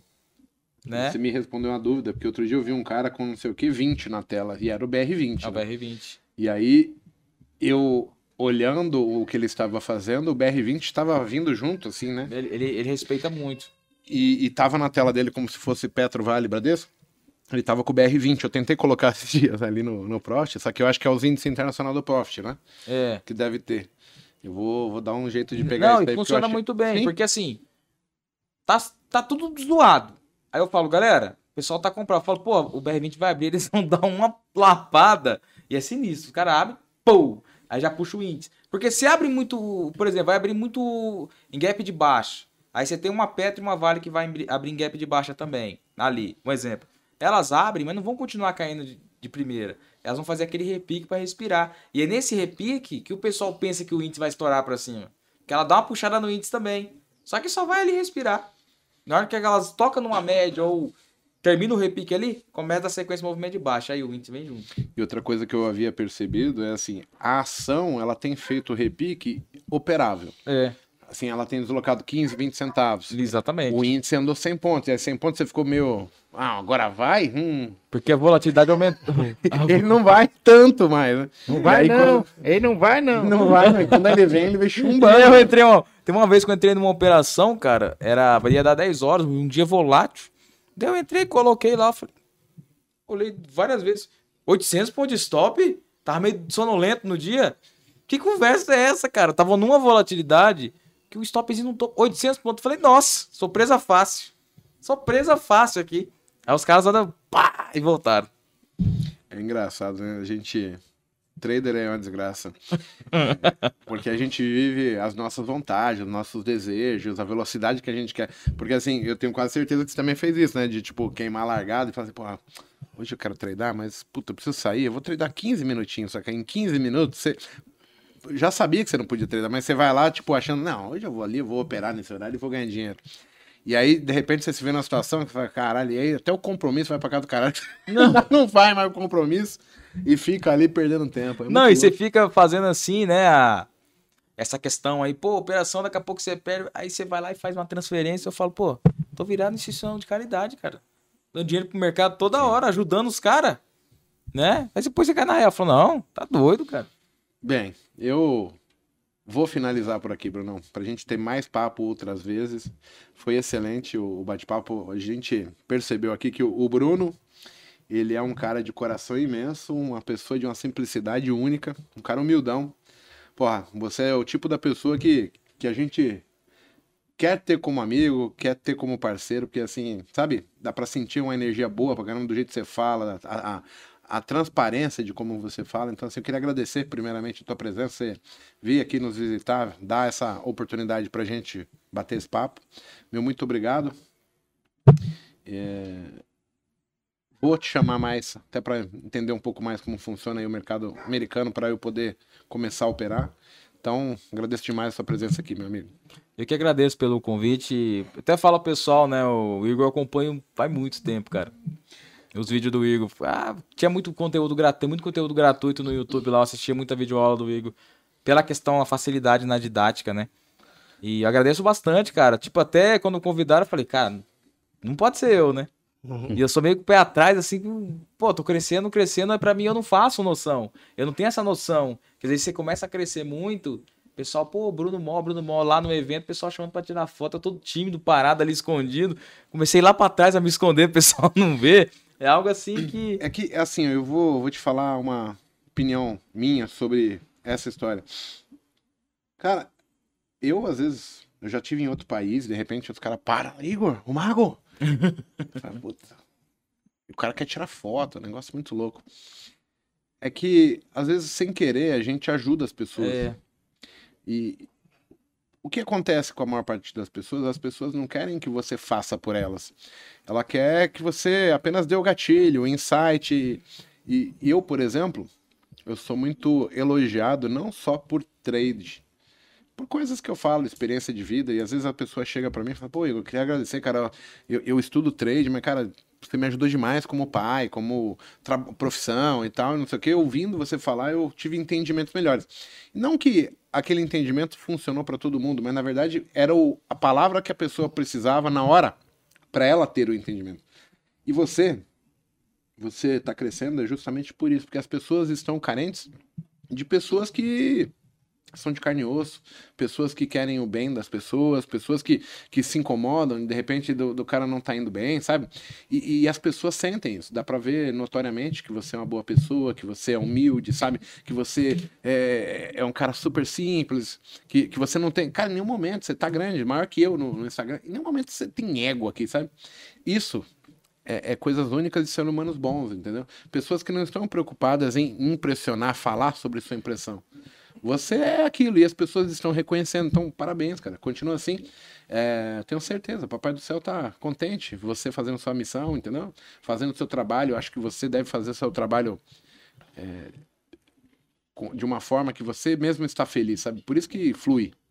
Você está fazendo a coisa certa, pelos motivos certos, naquilo que você acredita ser o certo. Isso é, é mais maior do que do que propriamente dito falar que vou ser grande, etc, etc. As pessoas gostam de pessoas. Então, cara, tomara que você vá até um milhão, porque as pessoas precisam de pessoas legais, entendeu? Valeu mesmo, cara. Muito obrigado mesmo pelo convite. E nasce amizade aqui, né? Com certeza. Com certeza, pode contar com a gente aí. As é, portas estão abertas aqui, né? Canal teu, YouTube. É, eu tenho o YouTube, é Bruno Mol. E o meu Instagram é Bruno Underline Mol. O Isaac tá colocando na tela aí.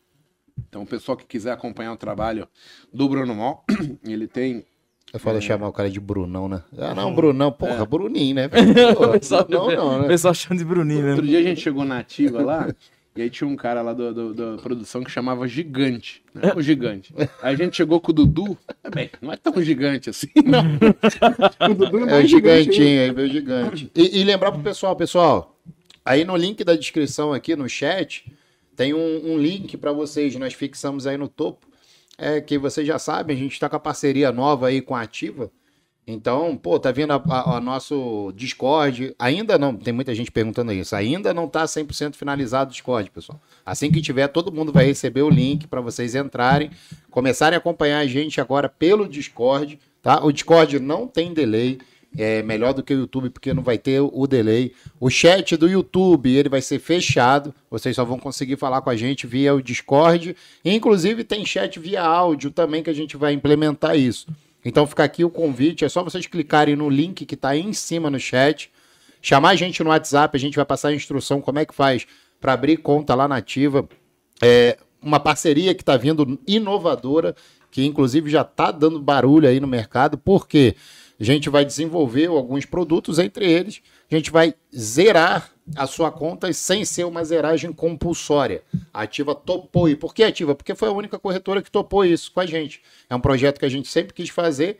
E agora, você vai estipular um limite de lojas dentro da corretora e ela não deixa mais você passar. Então vai evitar muito de pô, pessoa física quebrar a conta em dia de fúria. Lá na Ativa não tem mais dia de Entendi, fúria. eu- Você botou lá, Eu comentei isso. Aí. Falei, pô, será que uma corretora ia fazer isso? ela tá fazendo. E já Porque tá dando barulho. Se a corretora, se a corretora fosse praticamente cuidasse do gerenciamento do cliente e evitasse ali, o cara não explodia a conta dele, não. Ela é, foi o que Exato. ela quis, né, Marco? Você é parceira da gente com principalmente nesse negócio de, porra, o cara tá ferrado. Aí a corretora vai lá e pá, afunda a cabeça do cara na lama, cobrando zeragem compulsória, por exemplo. Então a gente está vindo aí com esse projeto. Fica aqui o convite para vocês virem junto com a gente. Vai ter acesso lá ao Discord para a gente poder tocar esse projeto aí, ajudando vocês também, tá? Fechou. Brunão, obrigado. Vai voltar hoje para Curitiba, né? Vou. Sempre que vier a São Paulo, convite, casa aberta, sabe, tem amigos aqui. Obrigado pela presença. Galera, muito obrigado. Excelente domingo para todo mundo. Paquito, Monteiro, obrigado. Valeu, Valeu, pessoal. Bom pessoal. domingo a todos. Tchau, mas fui. Tchui. É, tchui. Valeu, pessoal. Até amanhã, é, até segunda-feira, né? Amanhã, na Salas ao Vivo aí transmitindo no YouTube. E domingo que vem, Botecast com o Rodrigo Coen, hein?